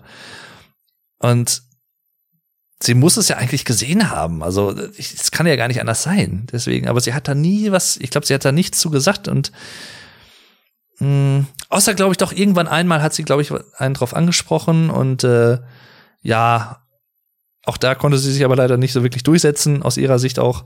Und äh, wir haben das halt dann alle mit Humor genommen, sie glaube ich eher weniger, aber ist halt dann nichts, glaube ich, draus passiert.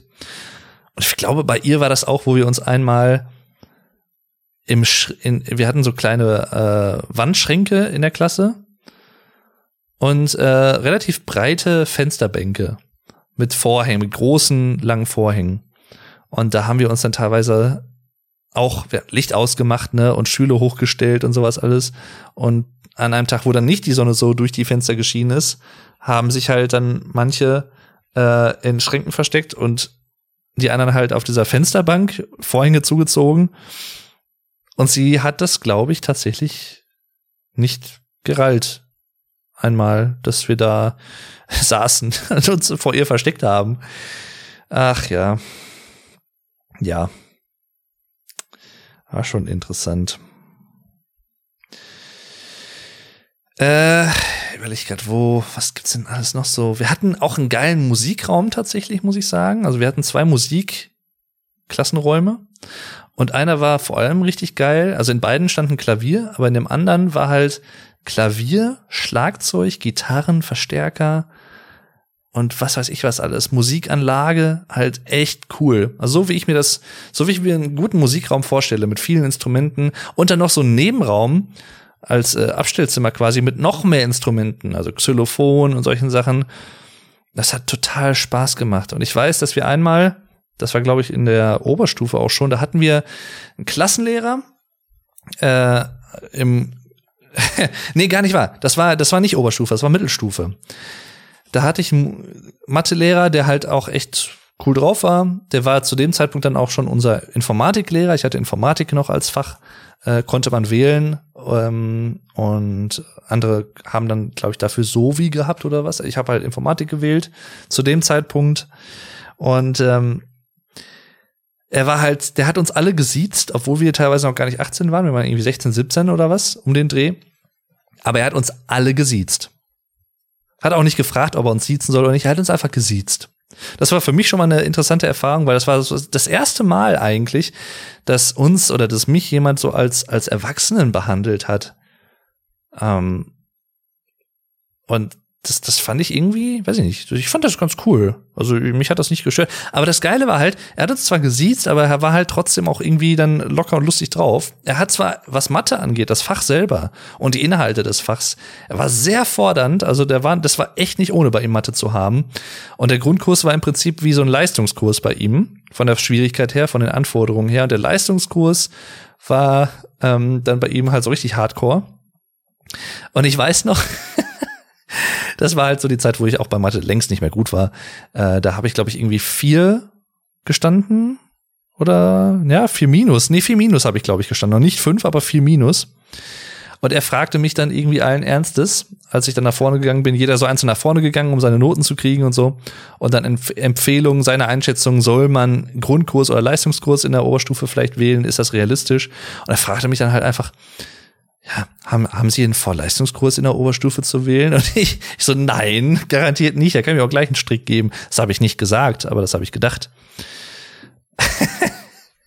und äh, ja, wie es dann so kam, ich habe auch nicht Mathe-Leistungskurs genommen. Und bei mir war es zum Glück auch nicht so, wie ich glaube, es in Bayern ist. Ich kann, kann sein, dass das jetzt eine falsche Information ist, aber ich habe gehört, in Bayern, zumindest auch heutzutage, glaube ich, ist es so, dass man Mathematik im Abitur haben muss als Fach. In manchen Konstellationen, je nachdem, was man für Fächer gewählt hat, ob man eine zweite Fremdsprache neben Englisch noch gewählt hat. Ich hatte damals Latein gewählt statt Französisch. Ich konnte mich entscheiden zwischen Französisch oder Latein. Ich habe mich für Latein entschieden. Vielleicht nicht so eine sinnvolle Entscheidung im Nachhinein, weil obwohl ich sehr sprachlich begabt bin, würde ich sagen, im Vergleich mit Latein bin ich nie so richtig warm geworden, weil das ein sehr grammatiklastiges Fach ist, eine sehr grammatiklastige tote Sprache einfach. War interessant, aber ich war nicht gut. Sagen wir es mal so. Lehrer super nett, absolut, aber ja, und jedenfalls dann, äh, aber er fragte mich halt wirklich so allen Ernstes halt auch, nicht irgendwie scherzhaft, sondern wollen Sie Leistungskurs, Leistungskurs machen? Und ich sag, äh, nein, will ich nicht, garantiert nicht. Ach ja. Und bei ihm haben wir das dann teilweise auch so gemacht, dass wir dann zum Matheunterricht, den haben wir teilweise im Musikraum gehabt unten und dann mit der Anlage und wir konnten dann er hat manchmal Musik von sich aus vorgespielt. Ich weiß, dass er ähm, ja, meistens war es seine Musik, die, die er gespielt hat. Aber so richtig coole Sachen, also Pink Floyd zum Beispiel, Jethro Tull, weiß ich, dass er abgespielt hat. Und ähm, halt auch so ein paar andere ältere Schinken und so. Und äh, das war sehr, sehr cool. Das hat mir immer sehr Spaß gemacht, weil das war so ein bisschen der, der Lichtblick in Mathe für mich. Hinterher dann, wo es so Richtung Kurvendiskussion und Vektorenrechnung und Matrizen und sowas ging, da war ich wieder ein Tacken besser in Mathe. Da bin ich wieder ein bisschen besser drauf klargekommen, aber anderen Themen irgendwie, weiß ich nicht, nee. Das, das war echt nicht so meins. Mal eben kurz einen Schluck Kaffee schlüppeln. Oh. Boah, eiskalt mittlerweile, aber egal. Wollen ja nichts verkommen lassen hier. Und äh, ja, dann haben wir hinterher bei ihm auch Informatik gehabt und das war eigentlich auch ganz cool. Aber vorher hatten wir einen Informatiklehrer, der gleichzeitig auch unser Physiklehrer war für eine Zeit lang. Und das, boah, Leute, also da, das wäre auch eine eigene, eine eigene Podcast-Episode im Prinzip. Ähm, auch jemand, ähnlich wie die Deutschlehrerin, die ich eben erwähnt hatte, die einfach einen falschen Beruf gewählt hat weil er war halt auch mega unsicher und aber halt mega von sich irgendwie überzeugt und gleichzeitig mega unsicher. Das ist immer eine gefährliche Kombo, finde ich. Und man hat es halt auch gemerkt an seiner, also er hat mit seinen Händen halt immer so, so, als wenn er sich so, wie soll ich sagen, ja, so die, die Hände zu, so zusammenfaltet und sowas und dann wieder auseinander, wieder zusammen und so oder teilweise auch mit so einem Schlüssel die ganze Zeit irgendwie am Rumspielen. Man merkte halt, dass er irgendwie nervös war. Also er war halt irgendwie angespannt und er hatte nicht diese Selbstsicherheit, die ein Lehrer vielleicht auch irgendwie braucht, um gegen Schüler auch dann bestehen zu können. Vor allem, wenn es nervige Schüler sind. Und let's face it, ne, die gibt's definitiv zuhauf. Und das, oh, das war, der konnte halt auch den Stoff nicht wirklich vermitteln. Das eine ist ja dann seine Art vielleicht persönlich, aber das andere, solange er den Stoff hätte vermitteln können und wir was hätten, also gelernt hätten, okay, wäre es ja cool gewesen, aber selbst das war nicht der Fall. Und dann gab es irgendwann in mehrerer Hinsicht so eine Eskalation. Wir haben, wir sollten, glaube ich, bei ihm einen Physiktest schreiben. Ich fange mal mit Physik an. Und er war, glaube ich, fest der Überzeugung, dass er den angekündigt hatte. Und wir waren in der Überzeugung, dass er den nicht angekündigt hatte.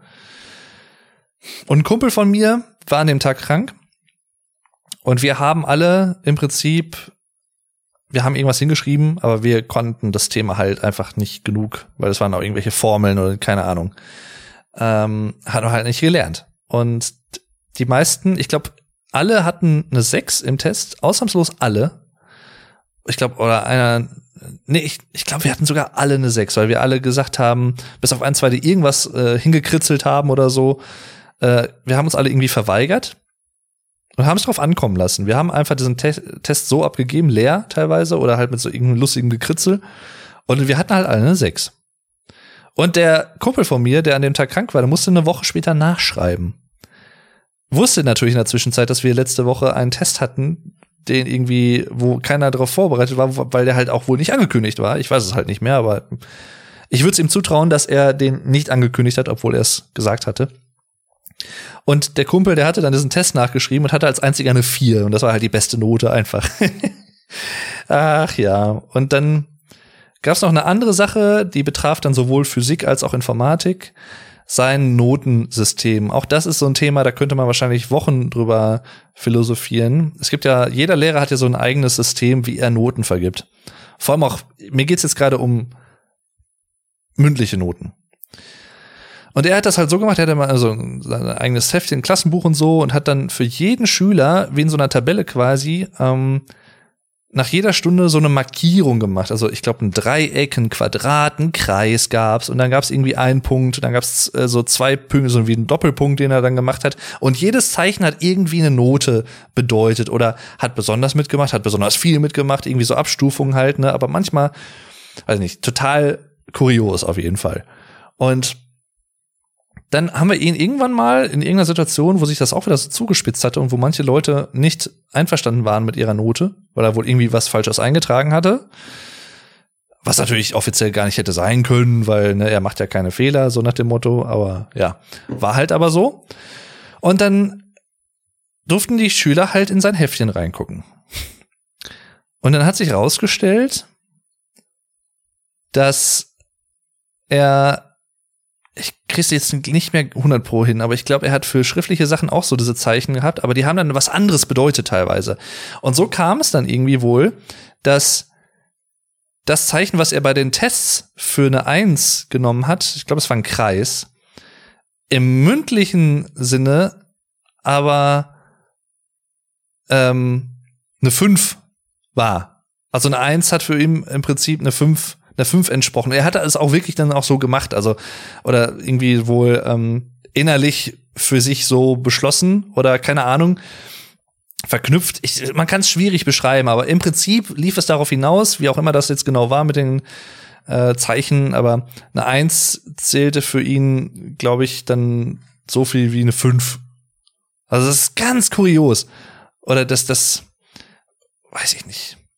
Oder auch teilweise auch mit Punkten oder so, dass dann irgendwie äh, eine Eins hatte dann so viele Punkte wie eine, die Note 5 oder so in, dann in der mündlichen Mitarbeit und andersrum. Und ganz, ganz merkwürdig. Ich kann es gar nicht mal so beschreiben, so merkwürdig war das.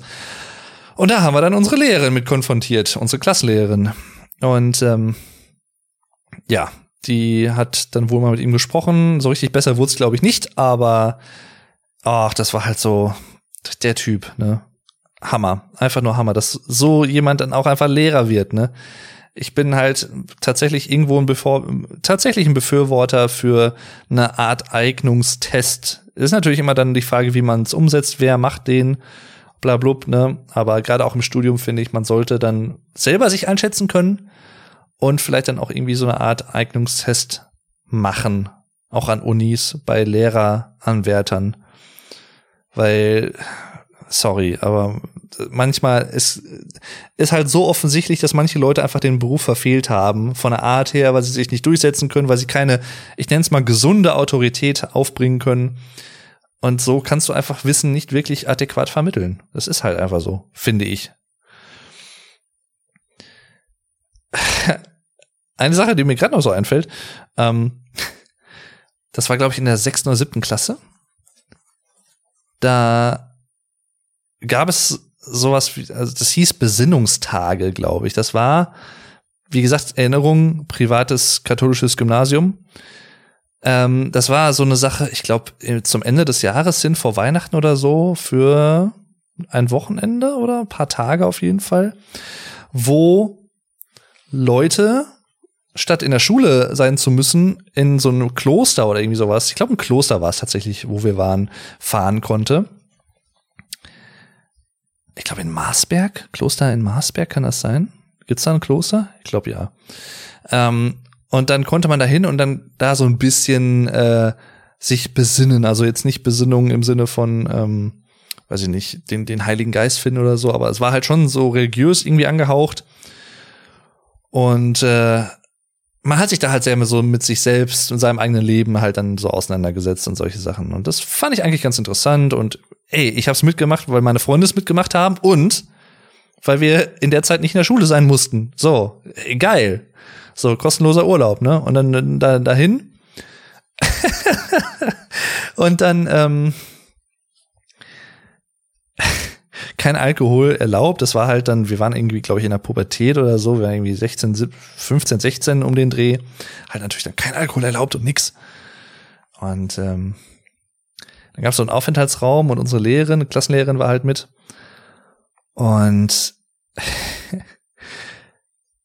wir waren halt dann, wir konnten uns halt aber auch normal dann in der Stadt bewegen und dann sind wir auch einkaufen gegangen, äh, also die Schüler einzeln und sowas, oder halt in Gruppen, wenn sie Lust hatten.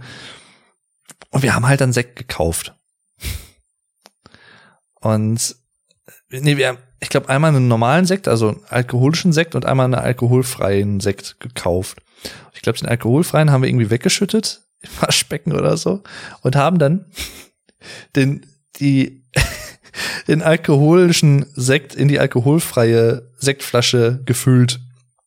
Halt oben Verschluss, Korken wieder drauf, wie reingeploppt und dann abends so, nachdem das Programm des Tages vorbei war und man so eine Freizeit irgendwie hatte, vor der Nachtruhe dann, äh, konnte man sich da halt dann noch mal mit anderen Leuten irgendwie treffen und dann gab's halt diesen Aufenthaltsraum, wo unsere Lehrerin saß und irgendwie was gelesen hatte und war halt echt eine lockere Atmosphäre, mit ihr so Scherze gemacht und ähm, ne, mit ihr halt gelacht und Spaß gehabt, äh, über Sachen gequatscht und so und dann kam er irgendwie, ja, wir haben hier diesen alkoholfreien Sekt gekauft. Wollen Sie auch was trinken? Ja, wenn er alkoholfrei ist, ja, warum eigentlich nicht? Naja, und dann äh, sie halt dann auch getrunken, wir halt getrunken Und ähm, ja, ich weiß gar nicht mehr, was sie genau gesagt hat, aber sie, wir haben uns halt scheckig gelacht innerlich, dass sie jetzt einen Sekt trinkt einfach. Und äh, wir dann auch. Und ihr ist es halt nicht aufgefallen, dass da, dass das kein alkoholfreier Sekt war. Das ist halt einfach nicht aufgefallen. Das war schon, war schon schön. Kann ich mich schön dran erinnern. Und auch eine interessante Sache tatsächlich, die wir gemacht haben. Das war, glaube ich, der Abschluss der Besinnungstage. Jeder hat sich selbst und seinem zukünftigen Ich einen Brief geschrieben. Und den konnte man dann beim Kloster abgeben und die haben diesen Brief, glaube ich, dann zehn Jahre später verschickt. Und ich habe den tatsächlich bekommen. Ich weiß leider nicht mehr, wo ich den gerade habe, aber eigentlich würde ich halt ganz gerne den noch mal irgendwie finden und nochmal noch mal irgendwie lesen. Ähm, ich habe den, als ich den hier in der Post hatte, habe ich den halt auch durchgelesen. Da kam halt sofort auch wieder so ein paar Erinnerungen hoch an die Zeit damals und so. Besinnungstage, ach schön. Und da, da konnte man halt an sein zukünftiges Ich schreiben von wegen irgendwie, ja, und äh, wie stellst du dir dein Leben in zehn Jahren vor und äh, was wünschst du dir oder was wünschst du deinem zukünftigen Ich in zehn Jahren und solche Sachen und äh, aber schon interessant. Ich fand ich immer sehr, sehr cool sowas. Und äh, da habe ich mich, ich, hab, ich wusste erst gar nicht mehr, was das war, weil das war dann irgendwie von hier Kloster Dingsbums auf dem Absender. Ich dachte, hä, Moment, was, was ist hier verkehrt? Und dann überlegte ich so, und da dachte ich so, fiel mir ein, krass, das ist tatsächlich der Brief von vor zehn Jahren bei den Besinnungstagen in der Schule damals.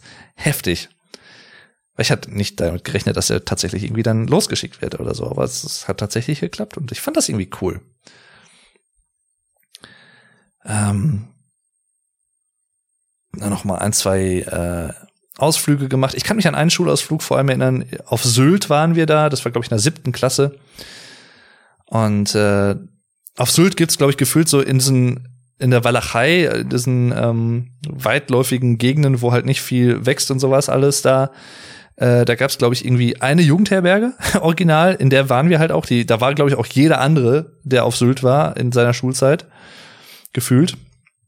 Ich habe mit dem Super Flash Crash, mit dem lieben Rick, habe ich, glaube ich, äh, mal über das Thema gesprochen und er meinte dann auch, ich glaube, er war das tatsächlich, ähm, dass er mit der Schule auch mal auf Sylt war und dann in so Jugendherberge und dann so in, bei den Dünen und dann irgendwie in der Nähe vom, ähm, da war in der Nähe, Straße weiter runter, so ein, so ein Fahrradgeschäft, wo man sich Fahrräder leihen konnte und sowas. Und äh, das, ey, Moment, das war genau dieselbe Jugendherberge, wo wir waren. Ach ja. Und da haben wir auch einmal eine Fahrradtour gemacht, das weiß ich auch noch. Ah, wir haben uns diese Fahrräder geliehen und das waren, glaube ich, 30 Kilometer oder so. Also war schon nicht ohne. Aber echt cool. Also ich meine, da Fahrrad zu fahren auf Sylt, schon, schon schön. Schöne Gegend, um so, so, so ein Deich herum und so. Ich glaube, da war auch so eine, ich weiß nicht, Kläranlage glaube ich nicht, aber irgendwie so eine so ein großes ähm, Wasserauffangbecken oder sowas, wo man dann drum gefahren ist und dann halt natürlich dann auch an den Strand und so. War schon cool, aber oh boy, ey, mein, mein Arsch, ne? Also ich glaube, der hat nie mehr wehgetan als nach dieser Fahrradtour. Ich konnte mich halt original nicht mehr wirklich hinsetzen, weil ich halt so einen richtig harten Fahrradsassel hatte. Und boah, ey, nee. Ich sag's euch, das, das war echt nicht feierlich mein Arsch hat so wehgetan nach dieser scheiß Fahrradtour. Die hat echt Spaß gemacht, aber das zum Ende hin habe ich halt einfach, ich habe einfach nur noch gelitten. Vor allem, wenn du über so, so einen Schotterweg oder sowas fährst, ne, und dann einfach so kleine Huppel hast. Oh, nee, also da, da kriege ich gerade wieder Vietnam-Flashbacks, ey. Ohne Scheiß. Aber an sich äh, super schöne Zeit. Und um kurz vielleicht bei dem Thema zu bleiben und diese das Thema der der Klassenfahrten und Klassenreisen abzuschließen. Wir waren, äh, ich weiß, wir waren auch einmal im Heinz-Nixdorf-Museum in Paderborn, das weiß ich auch noch, das war ziemlich cool. Wir waren einmal in Münster, das war glaube ich in der Oberstufe schon, wo wir uns die Uni dort angeschaut hatten und uns tatsächlich auch in Vorlesungen reinsetzen konnten, in die, die wir rein wollten und einfach zuhören und sowas und das mal erfahren, wie so das Unileben ist und so. Das fand ich sehr sehr cool. Münster generell eine echt schöne Stadt und äh, echt schöne alte Universitäten mit so, ich kann mich an so große Holztüren, glaube ich, irgendwie erinnern und sowas, richtig schön alt und so. Und ähm, das war eine schöne Zeit. Und da weiß ich auch noch, wie ich da, ich weiß sogar noch, wie ich damals morgens zur Schule gegangen bin. Das war halt richtig verschneit, das war irgendwie im Winter auch, richtig viel Schnee und da habe ich das Alice in, Chains, äh, Alice in Chains Album Black Gives Way to Blue gehört. Das war 2009 muss das gewesen sein, als wir da waren. Also in der 11. Klasse, das kommt hin. 2009 war ich in der 11. Klasse, erste Klasse der Oberstufe. Und das Album kam da raus und das habe ich den Morgen gehört auf dem Weg zur Schule, das weiß ich noch. Fra sowas kann ich mir dann merken, fragt mich nicht warum, aber immer wenn ich das Album höre teilweise oder auch bestimmte Songs, kriege ich wieder so Bilder vor meinen Augen von der Zeit damals, wo ich da zur Schule gegangen bin und wo wir an dem Tag zur Uni in Münster gefahren sind. Das ist krass. Aber ich mag sowas. Und ähm, das war echt schön, aber der, das Highlight schlechthin war unsere Abschlussfahrt in der Stufe, in der Oberstufe. Wo wir einfach nach Südfrankreich gefahren sind. Das war so schön. Wir sind mit dem Bus gefahren durch die Schweiz, über Italien und dann unten in Südfrankreich wieder rausgekommen. Die Hinfahrt, ich meine, das hat natürlich gedauert, aus NRW halt, ne, aber ich weiß, dass wir nach, ich bin nachts irgendwann aufgewacht, ich glaube um drei Uhr oder was war das, plus minus, und dann haben wir irgendwie Rast gemacht konnten halt irgendwie äh, auf Toilette und, und konnten irgendwie halt auf einer äh, Raststätte mal irgendwie was essen oder so, wenn wir wollten. Und ich wachte auf, ging aus diesem Bus raus und ich wusste halt natürlich nicht, wo wir waren. Und stand auf einmal vor so einem, das kann man gar nicht beschreiben, das muss man echt mal gesehen haben. Das war wie so eine krasse, steile, relativ glatte Klippe und hat so so einen fetten, so fette Berge um einen herum. Also direkt auch, jetzt nicht irgendwie weit weg, sondern wirklich relativ nah an einem, ein paar Meter entfernt vielleicht. Ein paar zehn Meter. Und ich dachte so, wow, wo bin ich jetzt hier gelandet? Ja, und es stellte sich heraus, wir waren in der Schweiz tatsächlich mittlerweile. Und ich stand einfach so, so schlaftrunken, komme aus dem Bus raus und auf einmal stehe ich vor diesen fetten Bergen und dachte mir, wow, das sieht geil aus. Richtig gut. Dann weiß, kann ich mich noch dran erinnern, dass wir durch den Gotthardtunnel gefahren sind. Das ist ja dieser, ich glaube, 27 Kilometer lange Tunnel oder so, äh, der mitten durch den Berg durchgeht. Das war auch sehr interessant. Und äh, ja, dann angekommen. Ich kann mich dran erinnern, dass wir angekommen waren und ich hatte jetzt, glaube ich, nicht Ohrenschmerzen, aber ich habe halt mega Druck auf den Ohren gehabt und halt so ein dumpfes Gefühl, als wenn ich nur so dumpf hören konnte. Und das hat sich, glaube ich, tatsächlich paar Stunden gehalten. Also normalerweise geht sowas ja relativ schnell weg und so dann auch, wenn man nicht mehr in dieser Situation ist mit dem Druck und so auf den Ohren. Aber bei mir hat sich das, glaube ich, bis zum nächsten Tag irgendwie gehalten. Oder bis Ende des nächsten Tages sogar, also relativ lange tatsächlich. Und äh, das fand ich halt erst so ein bisschen uh, mulmig, weil ich dachte mir, oh scheiße, nicht, dass du jetzt an deinen Ohren irgendwas hast, aber dann ging's wieder weg. Und das war halt echt schön. Wir sind nach Cannes, ähm, wir sind zu so einer Weinverkostung hin, das weiß ich noch. Wir sind in so eine Parfümerie, also da, wo man ne, Parfüme und sowas herstellt und wo es auch so einen Raum gab für so Nasen. Also so, so ich sage, so Leute wie, ähm, ich weiß, ich weiß gar nicht, wie die heißen, aber bei uns damals wurden die, glaube ich, immer so, ja, die Nase und sowas genannt. So, äh, ich glaube auch von den Führern tatsächlich, da die uns da das alles ein bisschen gezeigt haben. Und da, da arbeiten die Nasen. So nach dem Motto. Also die Leute, die diese Parfüme zusammensetzen und kreieren, das sah aus wie so ein kleines Chemielabor, aber richtig cool mit so Kupferkesseln und sowas alles. Kann mich dran erinnern. Und wir waren in Monaco. Äh, das war auch richtig geil. Wir sind da halt durch halb Monaco durch. Ähm, und beim Grab von Grace Kelly waren wir. Wir sind an dieser Formel 1 Strecke dran vorbei, die man aus dem Fernsehen kennt und dann halt oben diesen Berg hoch zum Casino, was ja Monte Carlo, was ganz oben auf dem Berg ist. Antibes waren wir und ich, ich war auch im, im ähm, Pablo Picasso Museum, das ist ja auch in Antibes, glaube ich. Und ich muss sagen, also ich habe noch nie so blaues Wasser gesehen wie dort in Frankreich, Südfrankreich, da unten die Ecke. Hammer. Azurblau. Ich meine, ne, nicht ohne Grund Côte d'Azur, wo wir waren. Also die, äh, die blaue Küste in dem Sinne. Und das, der Name war einfach Programm. Aber da halt auch irgendwie äh, mit Freunden halt uns, ich glaube, in den ersten, in der ersten Nacht war das, glaube ich, sogar, haben wir uns irgendwie abgeschossen halt schon. Oder vor allem ein Kumpel von mir. irgendwie, ich glaube, alleine zwei Flaschen Wein getrunken. In der Nacht halt voll gereiert. Und dann draußen, wir jeder hatte halt, äh, also wir waren, glaube ich, so drei oder vier Leute immer in so einem Zimmer halt jeweils. Und jedes Zimmer hatte auch so einen echt gar nicht mal kleinen Balkon tatsächlich, in dieser Ferienanlage, wo wir waren. Und am nächsten Morgen, wir wachen halt alle auf und so, dann treffen wir uns alle mit den Lehrern irgendwie zum Frühstücken in so einem extra Raum weiter unten, dann außerhalb des äh, Resorts, quasi ein paar Meter weiter entfernt. Wie so, so eine Mensa halt. Und äh, sehen die Lehrer halt dieses Bettlaken mit diesen Kotzflecken da drauf. Oder diesen roten Flecken auch. Und äh, sie haben, glaube ich, gar nicht mehr wirklich nachgefragt. Sie haben es irgendwie zur Kenntnis genommen. Und äh, Ach, das war schon, war schon interessant. Und ach, da auch teilweise so lustige Abende gehabt, wo eigentlich dann irgendwie Nachtruhe waren und dann ist man äh, dann doch noch auf die Zimmer der andere natürlich drauf und dann hat man teilweise auch Leute, die dann so lange Haare haben, die haben sich irgendwie dann gegenseitig die Haare geschnitten oder ich weiß gar nicht, da gab es auch irgendwelche Wetteinsätze oder sowas, keine Ahnung. Weiß ich alles gar nicht mehr ganz genau. Und ich kann mich dran erinnern, es gab überall die Schilder Saufbus. Was wir natürlich dann auch zum Anlass genommen haben. Also Saw heißt es dann wahrscheinlich auf Französisch oder Ce, Ce, Ce Bus oder so. Saufbus geschrieben. Zwei Wörter, Sauf und Bus. Und äh, das hieß, glaube ich, irgendwie keine Durchfahrt für Busse oder sowas. Schätze ich mal. Saufbus. Und äh, so ganz stumpf. Das haben wir dann auch zum Anlass genommen, haben uns auch schon mal eingezwitschert, teilweise auch sogar mit Lehrern, ne? War halt die Abschlussfahrt. Da. Ach, das war echt eine schöne Zeit, muss ich sagen. Und ich kann mich noch dran erinnern, dass wir, ich, wir lagen an so einem Strand irgendwie auf irgendeiner Insel, wo wir hingefahren waren mit so einem Schiff. Ich glaube, weiß gar nicht, ob das sogar Antibes war oder irgendeine andere Insel war das, glaube ich. Und damals habe ich zum ersten Mal ähm, von Stone Sour Audio Secrecy das Album gehört. 2010 war das.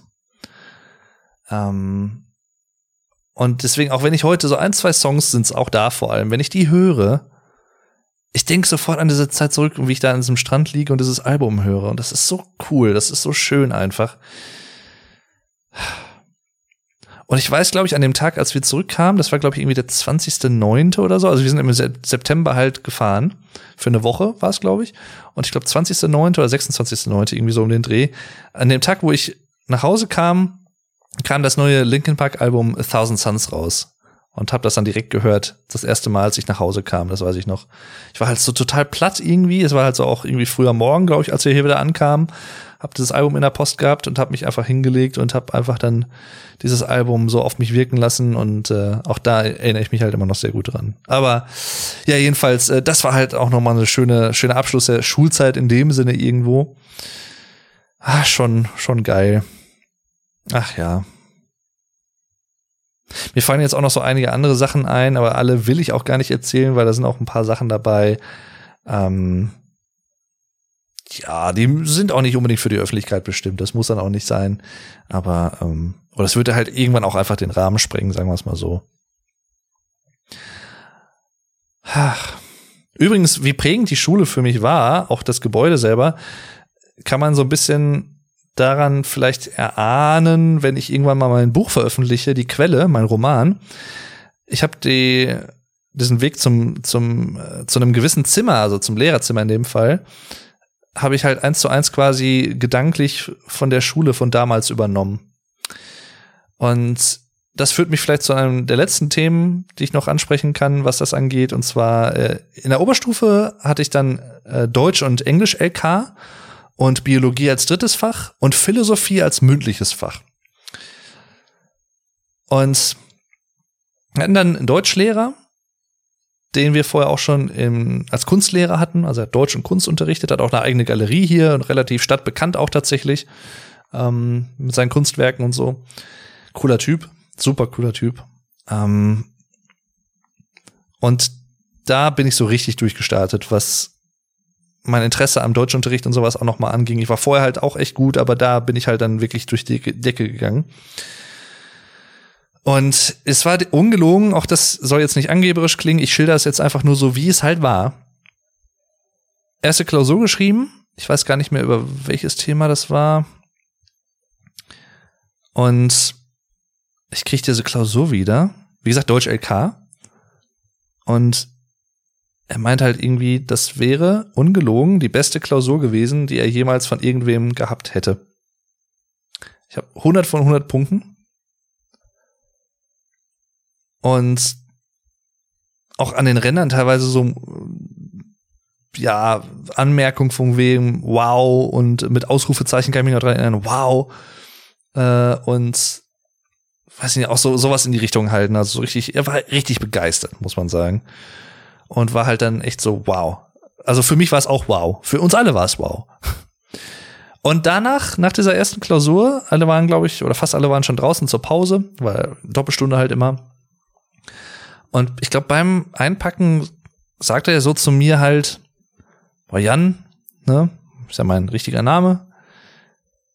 Ey, überleg mal, eigentlich müsstest du mal schreiben. Eigentlich solltest du mal was schreiben, weil du hast es echt drauf. Du kannst das ganz gut kannst gut formulieren und solche Sachen, ne? Kannst gut mit Sprache umgehen, hast ein gutes Sprachgefühl auch, Sprachbewusstsein. Schreib doch mal was. Und ich so, mhm. Schreib doch, oh nee, und er sagt dann auch noch genau, schreib doch mal ein Buch. Überleg doch mal, vielleicht ein Buch zu schreiben. Und ich dann natürlich im ersten Moment so, äh, what? Am Moment? ein Buch schreiben, ja klar. Ne? Ich schreibe ein Buch. Weil das war mir nicht im entferntesten vorher irgendwie was, wo ich gesagt hätte, wow, ja, klar, mache ich. Oder das habe ich sowieso vor. Überhaupt nicht. Und ähm, dann habe ich das aber irgendwie mal auf mich wirken lassen. Ich glaube, dann ist noch eine Klausur ins Land gezogen, die auch richtig gut war. Und ich weiß nicht mehr, was dann, wie es dann genau anfing, aber ich habe dann irgendwann Ideen bekommen für eine Geschichte, die ich ganz cool fand so ein bisschen inspiriert auch durch den Philosophieunterricht, gepaart mit Deutschunterricht und Bewusstsein und was ist das Bewusstsein mit sich selber klarkommen und solche Themen und sowas und das Ganze halt aber gepaart mit einem Thriller und mit so ein bisschen Richtung Krimi, Spionage. Ich will jetzt nicht zu viel verraten, aber so in die Richtung, so eine Mischung aus allem. Und dann habe ich halt Ideen gesammelt und irgendwann hatte ich halt so ein Grundgerüst für eine Geschichte fertig tatsächlich. Für eine Geschichte, ja. Hab dann angefangen zu schreiben. In meiner Schulzeit. Und hab da nie von erzählt. Ich habe irgendwie irgendwann habe ich ihm mal erzählt, als das Buch fertig war. Es ist bis heute leider nicht veröffentlicht, weil ich noch die Nachkorrektur machen muss. Ähm, ich habe das irgendwann hatte ich ja schon mal angefangen und dann kam das Studium tatsächlich, hat mich immer zeitlich mehr beansprucht, zusehends und ähm, dann habe ich irgendwann das Buch aus den Augen verloren, leider, und habe dann nicht mehr dran weitergearbeitet an der Nachkorrektur. Ich habe aber vor, das jetzt demnächst mal wieder zu machen und dass ich es dieses Jahr vielleicht vor meinem 30. Geburtstag noch veröffentlichen kann. Mal gucken. Und äh, er weiß halt auch davon und immer wenn er mich jetzt irgendwo hier auf der Straße sieht, ist mir immer so so jetzt nicht sagen unangenehm, aber er quatscht mich halt dann auch natürlich immer drauf an, von wegen, ah, hast dein Buch schon veröffentlicht und wie sieht's denn aus mit deinem Buch und so? Und ich muss ihm dann halt immer sagen, es ist noch nicht veröffentlicht. Ach Mensch. Aber es, es wird noch kommen, es wird noch kommen. Vielleicht sogar irgendwann auf Englisch. Das ist natürlich dann auch eine Heidenarbeit, das zu übersetzen, aber ausschließen will ich es nicht. Mal gucken. Äh, ich lasse es euch natürlich dann auch wissen, wenn das soweit ist, ist ja klar. Und äh, der hat mich halt wie kaum ein anderer Lehrer geprägt.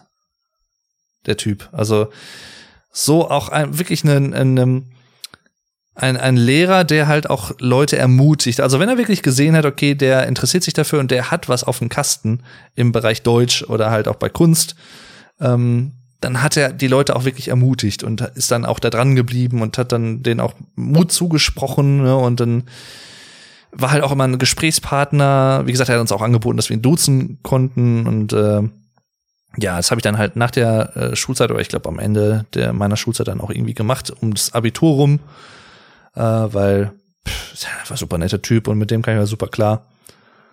Und ähm, aber wie gesagt, das soll nicht hinwegtäuschen, er, er war definitiv kritisch, sehr kritisch tatsächlich auch. Also ist jetzt nicht so, als wenn ich jetzt die Eins einfach so bekommen hätte, sondern das, ja, lief halt einfach ganz gut für mich in dem Fall. Äh, ähnlich war es auf Englisch, wobei ich damals tatsächlich noch nicht so gut im gesprochenen Englisch war. Im geschriebenen Englisch ging es eigentlich ganz gut, aber gesprochen nicht so gut, weil, ja, weiß ich nicht, irgendwie hatte sich das nie ergeben. Mir auch das britische Englisch gelernt damals in der Schule. Das ist ja, ich glaube, mehr oder weniger gang und gäbe, dass man das britische Englisch in der Schule lernt, äh, in deutschen Schulen, mehr als das amerikanische Englisch. Aber ich glaube, das hängt auch immer so ein bisschen vom Lehrer ab. Und dann halt Bio als drittes Fach im Abi und Philosophie als viertes. Philosophie hatten wir bei unserem Schulleiter. Und auch der, das hat richtig Spaß gemacht. Ich weiß noch, dass ich eine, ich habe eine Facharbeit gemacht, also wie so eine Art Hausarbeit, nur in kürzer, zum Thema ähm, Mendelssohn, also ein Philosoph der damaligen Zeit, habe so ein bisschen seine äh, eine seiner Theorien halt erklärt und solche Sachen. Ähm, das war auch sehr interessant. Und äh, ich weiß, dass wir in, in Philosophie auch, glaube ich, Matrix in der Schule mal geschaut haben und besprochen haben, weil auch Matrix tatsächlich einige philosophische Referenzen hat und Ideen dahinter stecken, ne? also mit nicht nur in Fragen der, was ist Realität und solche Sachen, aber auch, was ist, gibt es einen freien Willen? Ne? Also das, das, wenn ihr den Film kennt, dann wisst ihr das ja wahrscheinlich, dass es da viele philosophische Implikationen gibt, also viele Fragestellungen und äh, Andeutungen und solche Sachen. Sehr, sehr cool. Hat mich auch sehr geprägt, muss ich sagen, bis heute sehr an solchen Sachen interessiert. Bis zu dem Punkt, dass ich tatsächlich dann hinterher nach dem Abitur, übrigens äh, Schnitt 2,5, hätte für meinen Geschmack ein bisschen besser sein können, aber ich hatte ähm, in Biologie habe ich ein bisschen schlechter abgeschnitten, als ich gedacht hätte. Das weiß ich auch noch. War ich so ein bisschen enttäuscht von mir, in Anführungszeichen, jetzt nicht so krass, aber äh, ich glaube, ich hatte nur eine 3 in Bio und hatte halt schon irgendwie mit einer 2 gerechnet. Und ähm, ja, wie gesagt, 2,5 als Schnitt und dann hinterher mich gefragt, okay, was machst du nach dem Abi? Schön Abi-Ball übrigens gehabt und sowas. Auch sehr, sehr schöne Erinnerung. Auch da könnte ich stundenlang drüber erzählen, was da alles. Ach ja. Ähm, ja, damals noch mein Plan gewesen, so ein bisschen, ah, Musikjournalist werden. Und aber bis ich mich dann dazu durchringen konnte oder mich entscheiden konnte, was ich nach dem Abi machen wollte, das hat halt echt gedauert. Und ähm, ja, also im Sinne von gedauert noch während der Schulzeit, weil viele wussten natürlich dann schon, okay, nach dem Abi studiere ich, weiß ich nicht, BWL oder keine Ahnung oder Lehramt oder so. Und ich wusste es halt einfach nicht. Ich war halt echt auch so ein bisschen, ja, unschlüssig, also komplett. Ich wusste halt echt nicht, was soll ich machen. Und dann habe ich mich irgendwann, ich weiß, dass ich mich mit einem echt guten Kumpel bei mir getroffen habe. Wir hatten einen Film geguckt und haben dann auch darüber gesprochen. Und ich glaube, das war so der ausschlaggebende Punkt, wo ich für mich den Entschluss gefasst hatte. Hm, Richtung Journalismus, Journalismus wäre vielleicht ganz interessant, Musikjournalismus. Und ähm, habe mich dann halt an der Uni Paderborn äh, eingeschrieben für germanistische Sprachwissenschaften und Philosophie. Ursprünglich hatte ich eigentlich geplant, statt Philosophie Musikwissenschaften zu nehmen, aber damals hieß es, ja, nee, nicht machen, wenn du keinen Musik-LK gehabt hast, also keinen Musikleistungskurs. Und den hatte ich natürlich nicht. Im Nachhinein habe ich dann von Kommilitonen gehört, mit denen ich mich dann da angefreundet hatte, ja, aber ach, halb so wild. Wir haben auch viele Leute bei uns in äh, den ganzen Seminaren und sowas. Die können auch nicht mal Noten lesen. Oh, das passt schon. Und ich dachte mir so, ja, geil, danke. Das hättet ihr mir auch vorher mal sagen können. Ähm, ja, aber ich bereue nicht, dass ich äh, stattdessen Philosophie hatte als zweites Studienfach. Also ich habe auf Zweifach Bachelor studiert. Ähm, und habe dann Beziehungsweise man muss vielleicht sagen, um so auch in die Brücke zu schlagen, wie gesagt, Schule und das weitere Leben, das hängt ja irgendwie dann auch zusammen. Ich habe nach meinem Abitur, was ich im Juni 2011, glaube ich, gemacht habe, also jetzt vor fast genau vor zehn Jahren, wo jetzt zum Zeitpunkt der Aufnahme des Podcasts, habe ich dann im August den Dave Dern TV Kanal auf YouTube kreiert und am 18.09.2011 mein erstes Let's Play angefangen hochzuladen und aufzunehmen. Und beeinflusst, stark beeinflusst durch das Studium, aber nicht nur, aber vor, vor allem stark beeinflusst dadurch, habe ich dann 2013 diesen Musik-Review-Kanal gegründet, damals noch Dave Durden Music, dann mittlerweile jetzt Music Maniac, beziehungsweise danach eigentlich dann jetzt der jetzige Name Let's Talk Musik. Aktuell heißt er zumindest so noch. Und 2015 dann den Vlog Dave Kanal. wodurch ihr vielleicht auch diesen Podcast gefunden habt oder mich kennengelernt habt. Ich weiß es nicht. Und ich glaube, diesen Kanal hätte ich halt nicht gegründet und hätte da auch teilweise nicht die Inspiration für gewisse Themen einfach gehabt, ohne das Studium. Warum sage ich das? Weil ich tatsächlich das Studium nicht beendet habe bis heute. Ich habe es dann irgendwann abgebrochen und habe mich umentschieden, weil für mich auch ein bisschen die Luft raus war, muss ich einfach gestehen. Das lag daran, dass ich hatte zwar eine Wohnung hinter Paderborn in Lichtenau, die echt ganz cool war, aber ich kannte da, als Lichtenau ist halt so, so, so eine, wie so eine Durchfahrtskaff, so eine Durchfahr Durchfahrtsstadt, so ein Städtchen, so ein ganz kleines. Echt schön, super schön, aber ich kannte da niemanden. Ich hatte halt dadurch nicht so diese Bindung zur Studentenszene in Paderborn selber, wo man vielleicht auch nach der Uni einfach mal irgendwie woanders noch hingegangen ist, weil ich musste halt immer gucken, dass ich noch einen Bus erwischen konnte, dass noch ein Bus gefahren ist, dass ich irgendwie noch nach Hause kam und solche Sachen und das ich war dann an Wochenenden halt eigentlich auch regelmäßig hier bei mir im Sauerland zu Hause und irgendwann hat sich das dann halt so ergeben, dass ich gesagt habe, nee, komm, ähm, ich habe keine Lust, auch immer dann wieder zu trampen, also zu trampen, zu pendeln nach Paderborn, weil die Verbindung damals auch relativ bescheiden war, tatsächlich über mehrere Busse und Bahnen und sowas und dann lange unterwegs und es kam halt so eins zum anderen. Und dann habe ich mich irgendwann schweren Herzens dazu durchgerungen. Ich habe es lange Zeit vor mir hergeschoben. Ich habe mich dann irgendwann dazu durchgerungen, das Studium halt dran zu geben, weil ich dachte mir, komm, jetzt dann mach, mach den Schritt jetzt und habe mich dann halt für Ausbildungen beworben und ja, als hätte ich es geplant, gab es dann 2018 im März habe ich glaube ich das Studium offiziell beendet und habe mich dann halt für Ausbildung beworben in dem Jahr. Ursprünglich als Mediengestalter für Bild und Ton. Beziehungsweise, nee, digital und Print in erster Linie, aber auch Bild und Ton. Und als Plan B, weil sollte man ja schon irgendwie haben, im besten Fall, finde ich. Ähm, E-Commerce, beziehungsweise Kaufmann allgemein. Kaufmann, also Bürokaufmann, solche Sachen, äh, Industriekaufmann. War nicht meine erste Wahl damals, weil ich damals auch noch ein ja nicht ganz adäquates Bild von dem kaufmännischen Beruf hatte, weil ich ich war halt in Mathe nie gut, wie ich schon gesagt hatte und dachte mir so, ach und dann mit Zahlen und Rechnen und sowas und äh, das ist glaube ich nicht so nicht so gewinnbringend für dich. Da bist du, glaube ich, nicht so gut drin.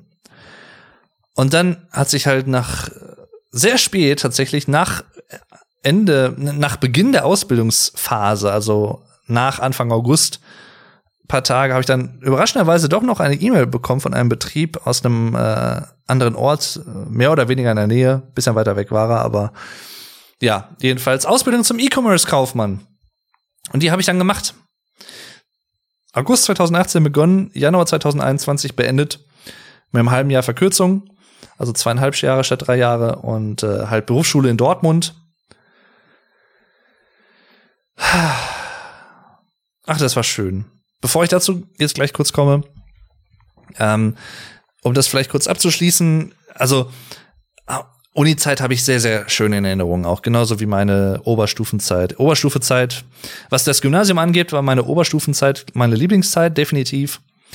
Ich hatte während des Gymnasiums, so ehrlich kann ich auch gerne sein, äh, gab es auch ein, zwei Leute, mit denen ich mich nicht so verstanden hatte. Jetzt nicht im Sinne von so ultra krasses Mobbing, im Sinne von, äh, weiß ich nicht, körperliche Gewalt oder so, aber halt schon mal blöde Sprüche oder ähm, ich glaube, mir wurde auch mal irgendwie ein Bein gestellt oder was, keine Ahnung.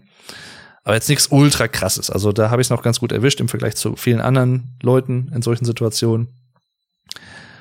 Und ich glaube, das war vorletztes Jahr, als ich von der Ausbildung Feierabend gemacht hatte und war halt immer mit Bus und Bahn gefahren und dann halt äh, zum heimischen Bahnhof hier hin und traf dann da einen ehemaligen Schulkollegen von mir, der mich damals halt immer so ein bisschen gehänselt hatte. Und hatte ihn halt gesehen, dachte mir so, oh nee. Und dann kam er aber auf mich zu, hat mich angesprochen und mit das erste, was er meinte, wir hatten uns halt seit, also er hat das Abi nicht gemacht, er war, glaube ich, in der elften abgegangen oder was von der Schule oder so. Ähm, und er kam halt zu mir hin Und mit das erste, was er zu mir sagte, oder erstmal fragte er mich so, wie es mir geht, und ich, weil dann auch schon ein paar Jahre halt jetzt dazwischen war, natürlich, habe ich auch ganz locker halt geantwortet, weil merkte halt dann irgendwie, ach, du bist doch ganz locker drauf irgendwie gerade. Dann kann ich auch ganz normal antworten, so bin ich ja dann auch nicht. Und äh, somit das erste, zweite, was er sagte, ist, er hatte sich, äh, hör mal, übrigens, ähm, ich wollte mich noch mal für damals entschuldigen für das, was ich gemacht habe oder was ich gesagt habe und so zu dir und solche Sachen. Und äh, das, äh, dann habe ich halt so, ja, super nett von dir, aber wäre jetzt gar nicht nötig gewesen, ist jetzt schon ewig her, ne? Und er meinte dann, ja, doch, doch, doch, das war mir, war, mir ein Anliegen. Und das hat mich so geflasht in dem Moment.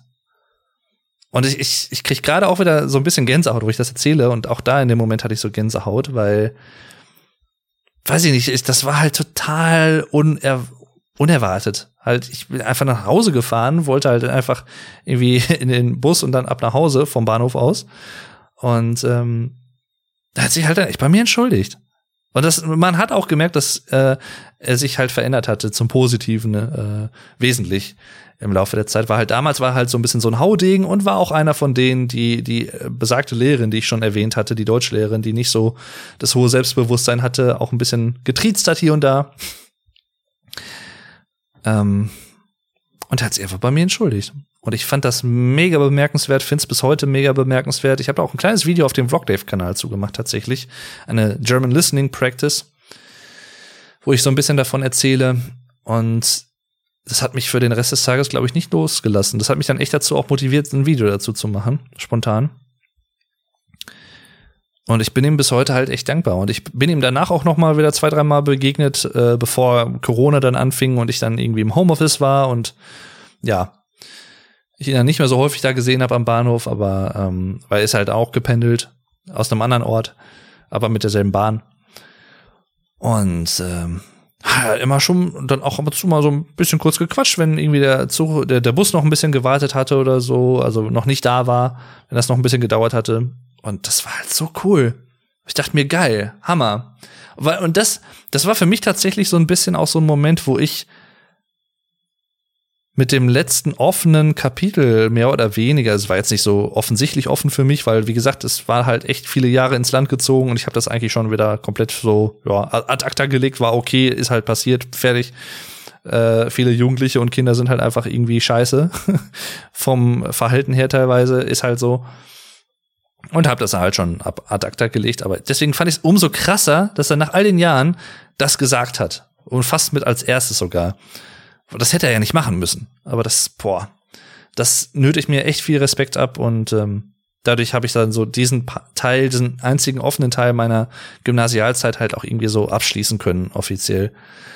Und äh, das war mega. Auch damals weiß ich noch, äh, ich hatte einen echt guten Freund, äh, den ich über meine Großeltern kannte, weil die waren mit seinen Großeltern befreundet und so kannten sich die Familien halt schon seit vielen Jahren untereinander, auch meine Eltern, deren Eltern und äh, also seine Eltern und so.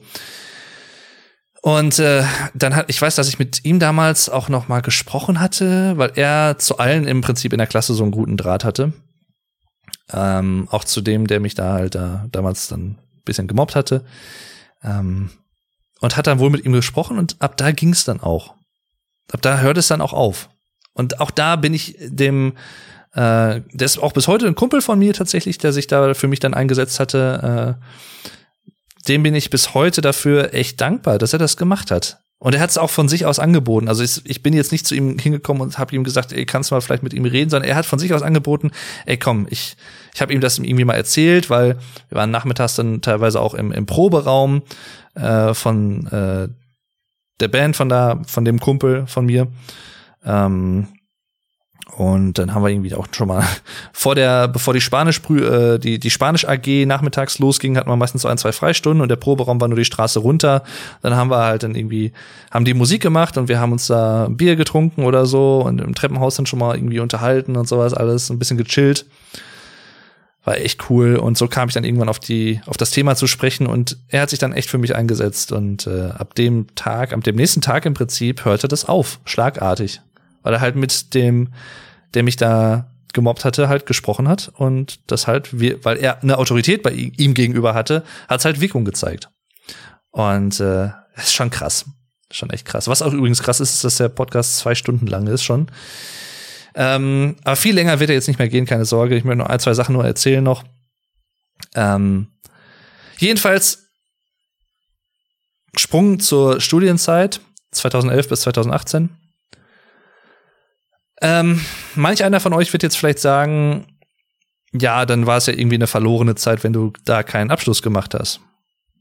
Und in der ersten Zeit dachte ich mir auch so, als ich diesen Sprung, diesen, diesen, diesen Schritt noch nicht gemacht hatte, das Studium zu beenden, habe ich auch so ein bisschen selber gedacht. Ich dachte mir, komm, wenn du jetzt, du hast jetzt so lange schon studiert und wenn du jetzt abbrichst, dann war das alles irgendwie für die Katz.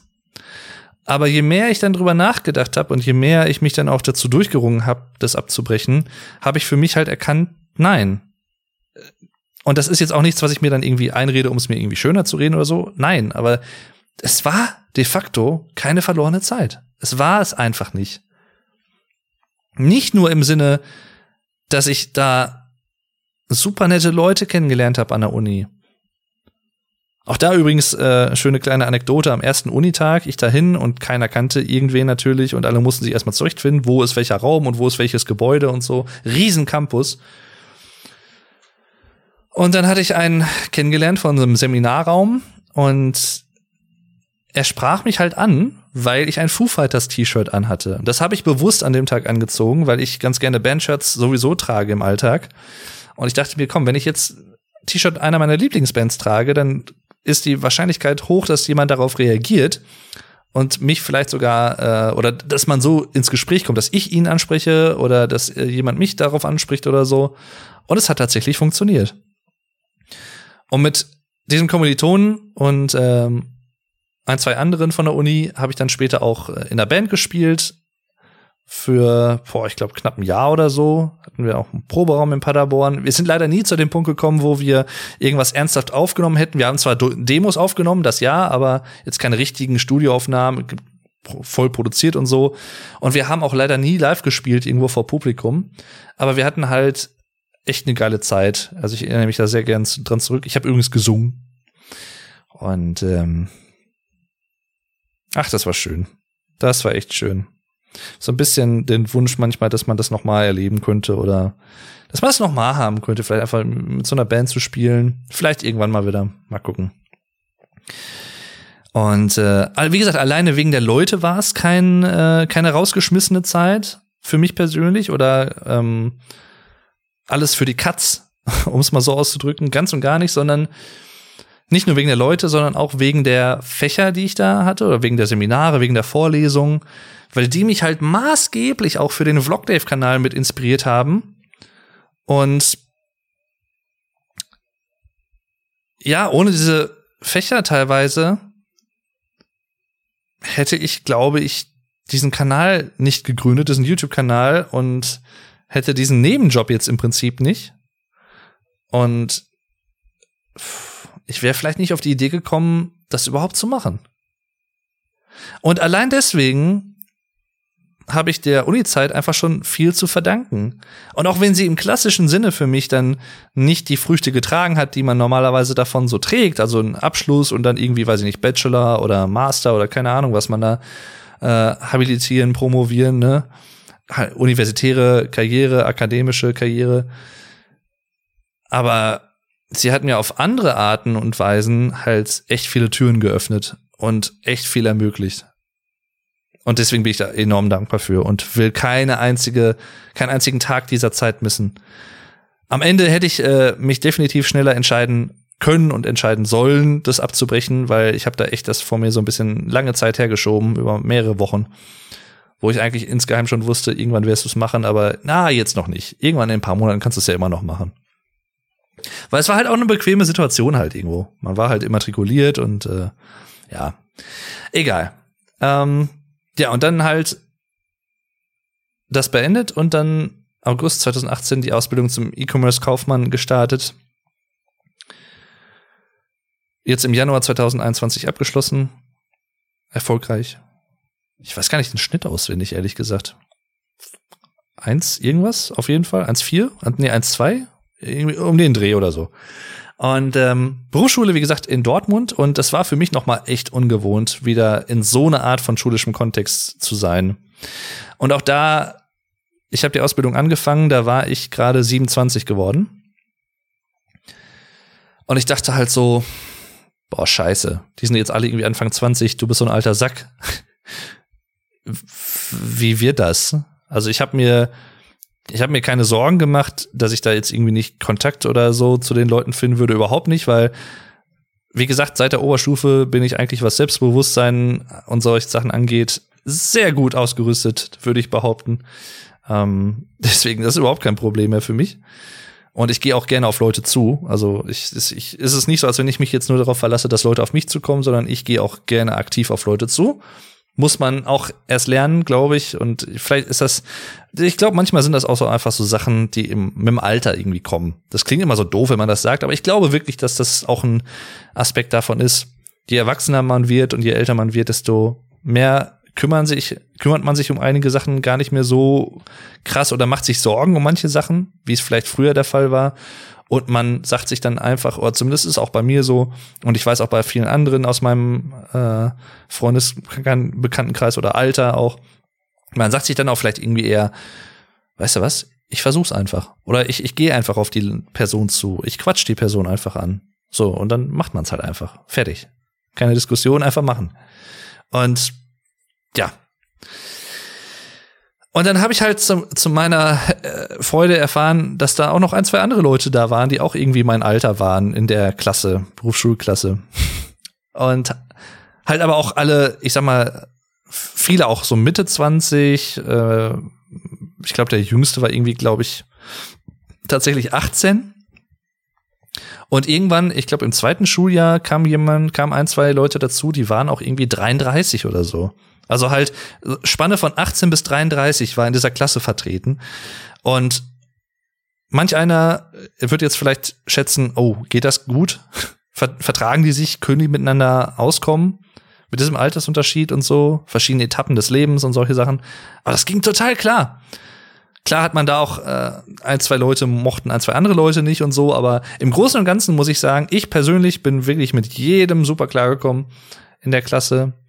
Auch da gab es ein, zwei Leute, mit denen ich ein bisschen weniger zu tun hatte als mit anderen, weil die teilweise auch ein bisschen nervig waren, aber ähm, im Großen und Ganzen einfach super nette Leute, mit denen ich da Kontakt hatte, ähm, echt so Schulfreunde im Prinzip. Ähm, und schöne Erinnerungen, die ich einfach auch an diese Berufsschulzeit habe.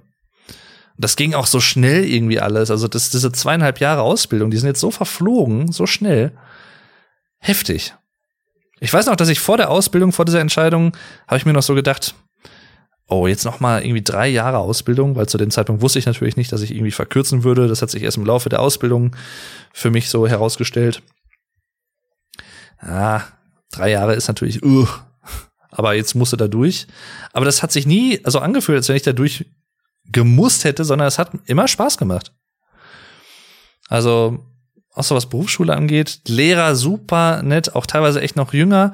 Und was ich halt auch richtig cool finde an Berufsschulen, ich glaube, das ist ja generell so, äh, zumindest wurde das so erzählt, dass Berufsschullehrer gezwungenermaßen vorher schon mal in einem Beruf gearbeitet haben müssen, eine Zeit lang. Oder Erfahrung gesammelt haben müssen in einem Beruf. Und in dem Berufsumfeld, was sie halt unterrichten. Und das, das, das merkte man auch. Da, da, davon haben wir definitiv provo äh, provoziert, hm, profitiert, provoziert haben wir.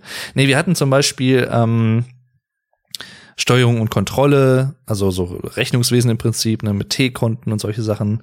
Oder wir hatten ähm, Wirtschafts- und Sozialprozesse. Da hatten wir teilweise zum Beispiel eine Lehrerin, die selber ähm, Anwältin war oder halt, wir hatten auch äh, Geschäftsprozesse, das war so viel, dass es in Teil 1 und Teil 2 gesplittet war. Ein Teil ein bisschen rechtslastiger, mit Wiesenverträge aufgebaut und solche Sachen. Da habe ich übrigens auch noch viel, viel mehr erzählt in einem anderen Podcast, fällt mir gerade ein, zum Thema Ausbildung. Ich glaube, das ist Episode 12 ich glaube, Episode 12 müsste das sein, The German Podcast zu meiner Ausbildung zum E-Commerce-Kaufmann. Also wenn ihr da wesentlich mehr zu erfahren wollt, eine sehr spannende und sehr zukunftsträchtige Ausbildung, macht ihr auf jeden Fall nichts mit verkehrt. Äh, und sehr vielseitig übrigens auch. Da könnt ihr so viele Sachen mitmachen. Von Unternehmensberater bis hin zu, weiß ich nicht, ähm, SEO, SEA-Experten, Online-Marketing. Das ist so viel, was man damit machen kann. So eine geile Ausbildung, muss ich wirklich einfach sagen. Also Hammer. Bereue ich keine einzige Millisekunde, dass ich diese Ausbildung gemacht habe. Auch wenn ich am Anfang natürlich eher skeptisch war wegen, ha, kaufmännisch, aber hat sich überhaupt nicht bestätigt. Ganz im Gegenteil. Kann ich sehr empfehlen. Und ähm, ja, wie gesagt, Geschäftsprozesse eins und zwei, weil so viel und der zweite Teil wesentlich rechtslastiger. Wie sind Verträge aufgebaut? Was gibt's da teilweise für Sachen, die man beachten muss mit AGB, äh, also allgemeine Geschäftsbedingungen und solchen Sachen. Und der war zum Beispiel auch Anwalt einige Jahre lang in der Kanzlei und sowas. Und davon konnten wir einfach nur profitieren, weil das echt gut vermitteln konnte und auch anschau anschauliche Alltagsbeispiele für manche Sachen halt bringen konnte aus seiner Erfahrung als Anwalt auch zum Beispiel. Und das war halt so cool und alle super nett, alle Lehrer wirklich super nett. Das Einzige, was ich ein bisschen schade fand, ist, dass wir da keine, wir haben keinen Ausflug gemacht, aber das ist bei Berufsschulen seltener, glaube ich, auch sowieso der Fall. Ich hätte mir gewünscht, dass wir vielleicht mal in den Landtag nach Düsseldorf mh, hm, gefahren wären. Aber ja, ich habe ja zum Ende der Berufsschulzeit tatsächlich auch noch die Corona-Phase so ein bisschen miterlebt, als das alles anfing 2020, ähm, wo wir dann von boah, Mitte März bis Anfang Juni 2020 nicht in der Schule waren und halt freiwillige Aufgaben zugeschickt bekommen haben, die wir erledigen konnten, aber nicht mussten. Aber die Lehrer mussten uns halt, ich glaube, gesetzesmäßig was äh, anbieten, aber wir mussten es halt nicht erledigen. Und äh, das fand ich, da, da, da fand ich es tatsächlich schade. Wir hatten halt auch Sportunterricht und da hatte ich erst so gar keinen Bock drauf, aus schon genannten Gründen, weil man weiß ja nicht, was auf einen zukommt, weil wenn das jetzt die Kombi gewesen wäre, Schwimmen und Klettern, äh, nein, sorry, dann könnt ihr mir direkt die sechs aufschreiben, mache ich nicht. Ähm, aber zum Glück hatten wir, wir hatten Fußball am Anfang das war eigentlich ganz, ganz lustig, ganz okay. War ich nie gut drin, werde ich auch nie gut drin sein, aber ging. Und dann hatten wir danach Tischtennis. Und das war, das war richtig geil. Das hat richtig Bock gemacht. Und leider hatten wir davon nur, ich glaube, vier oder fünf Mal insgesamt. Und dann, äh, ja, ging das halt mit der Pandemie los. Und das, das fand ich eigentlich schade, dass wir da nicht mehr draus machen konnten. Aber was will man machen? Steckt man nicht drin. Ähm, und jetzt ist tatsächlich zum Ende dieser Podcast-Episode und auch generell meine knapp 23-jährige Schulzeit, ein bisschen weniger, zu Ende. Und ich weiß noch, dass als ich die letzten Klausuren geschrieben habe, Ende 2020 und dann die, die mündliche Prüfung im Januar 2021, als ich die fertig hatte und dann nach Hause gefahren bin, ich konnte das, ich habe das ich konnte das echt nicht greifen, weil ihr müsst halt echt überlegen. Ich war halt dann, wie gesagt, 22, 23 Jahre lang ununterbrochen in irgendeinem schulischen Kontext drin.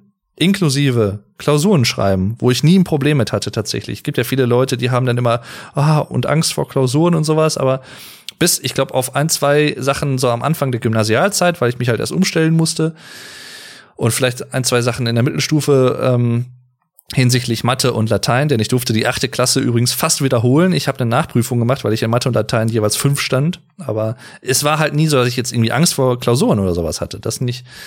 Und äh, auch nie Angst gehabt vor ähm, Präsentation oder solchen Sachen. Überhaupt nicht. Ganz im Gegenteil, habe ich hinterher sogar sehr, sehr gerne gemacht in der Oberstufe und auch jetzt in der Berufsschule, wo auch mir meine Englischlehrerin da gesagt hat, you're, you're quite a seller. Also du, du bist echt so, du kannst dich gut verkaufen. Das war echt ein schönes Kompliment, muss ich sagen. Gerade auch als Kaufmann. ja. Ähm, ja, ist ja nun mal so, ne? Was will man machen? Und äh, auch klar, da hat mir YouTube wieder zu beigetragen. Deswegen, auf eine ganz komische Art und Weise könnte ich sogar sagen, durch das Studium bin ich auf die Idee gekommen, den YouTube-Kanal zu betreiben. Durch die durch das Betreiben des YouTube-Kanals ist es mir wesentlich leichter gefallen, frei vor anderen Leuten zu sprechen, generell frei zu sprechen, vor der Kamera zu sprechen, wie auch immer, vor einem Publikum, auch wenn es nur virtuell ist. Und das hat mir wiederum geholfen, auch in der Berufsschulzeit, wenn es darum ging, Präsentation zu halten. Also das hängt alles, das meinte ich halt. Und das hängt alles miteinander zusammen und das finde ich so interessant. Es gibt nichts, also wenn überhaupt sehr wenige Dinge, was sowas angeht, glaube ich, auch im Leben, die jetzt nicht irgendwie zumindest zusammenhängen. Und das soll halt das aufzeigen. Und das ist halt auch, wie gesagt, ein Grund dafür, dass ich froh bin, dass es gekommen ist, wie es gekommen ist. Und spannenderweise, als hätte ich es geplant, was ich natürlich nicht hätte planen können, die Ausbildung zum E-Commerce-Kaufmann gibt's erst seit 2018. Das heißt, hätte ich mein Studium schon 2017 beendet, dann hätte ich irgendeine andere Ausbildung wahrscheinlich angefangen und würde heute nicht das machen, was ich mache, beruflich. Ich bin Social Media Manager mittlerweile in einem Unternehmen hier in der Gegend und habe halt dann äh, dazu noch den äh, YouTube Nebenjob äh, Vlog Dave, der auch ganz gut läuft und ich mich überhaupt nicht beklagen kann. Also ich bin super glücklich aktuell mit der Situation, wie das ist. Das ist einfach besser, könnte es glaube ich gerade nicht sein. Und da wäre ich wahrscheinlich so nicht, wenn das nicht alles so passiert wäre, wie es passiert wäre. Auch von den zeitlichen Abläufen, auch mit dem Studium, auch wenn es lang gedauert hat, um zu sagen, jetzt nicht mehr. Aber vorher hätte ich diese Ausbildung halt nicht machen können, weil es sie halt noch nicht gab. So, das, das meine ich halt. Deswegen bereue ich da eigentlich irgendwas? Nein, bereue ich echt nichts. Manche, das Einzige, was ich vielleicht ein bisschen bereue und zum Abschluss jetzt, ähm, ist, dass ich manchmal vielleicht noch ganz gerne mehr Zeit mit gewissen Leuten verbracht hätte, mit denen man heute nicht mehr so den Kontakt hat, außer Uni-Zeit vor allem auch, äh, weil sich dann auch irgendwann die Wege so ein bisschen im Laufe, so im Sande verlaufen haben. Aber ich habe tatsächlich jetzt vor ein paar Wochen mit einem ehemaligen Schulkumpel, echt guten Schulkumpel von mir, mal wieder nach Ewigkeiten geschrieben. Und das hat auch mal wieder echt gut getan. Und wenn das mal wieder möglich ist, nach der Pandemie oder so, dass man sich dann auch mal wieder trifft und so, sich mal einfach mal wieder sieht. Und ähm, da freue ich mich schon mega drauf. Auch generell mal irgendwann, wenn man noch mal ein Abi-Treffen hat oder so, mal die ganzen Leute mal wieder zu sehen. Und ich weiß von einigen, die sind schon verheiratet oder haben Kinder oder was, ne, ist halt so das Alter.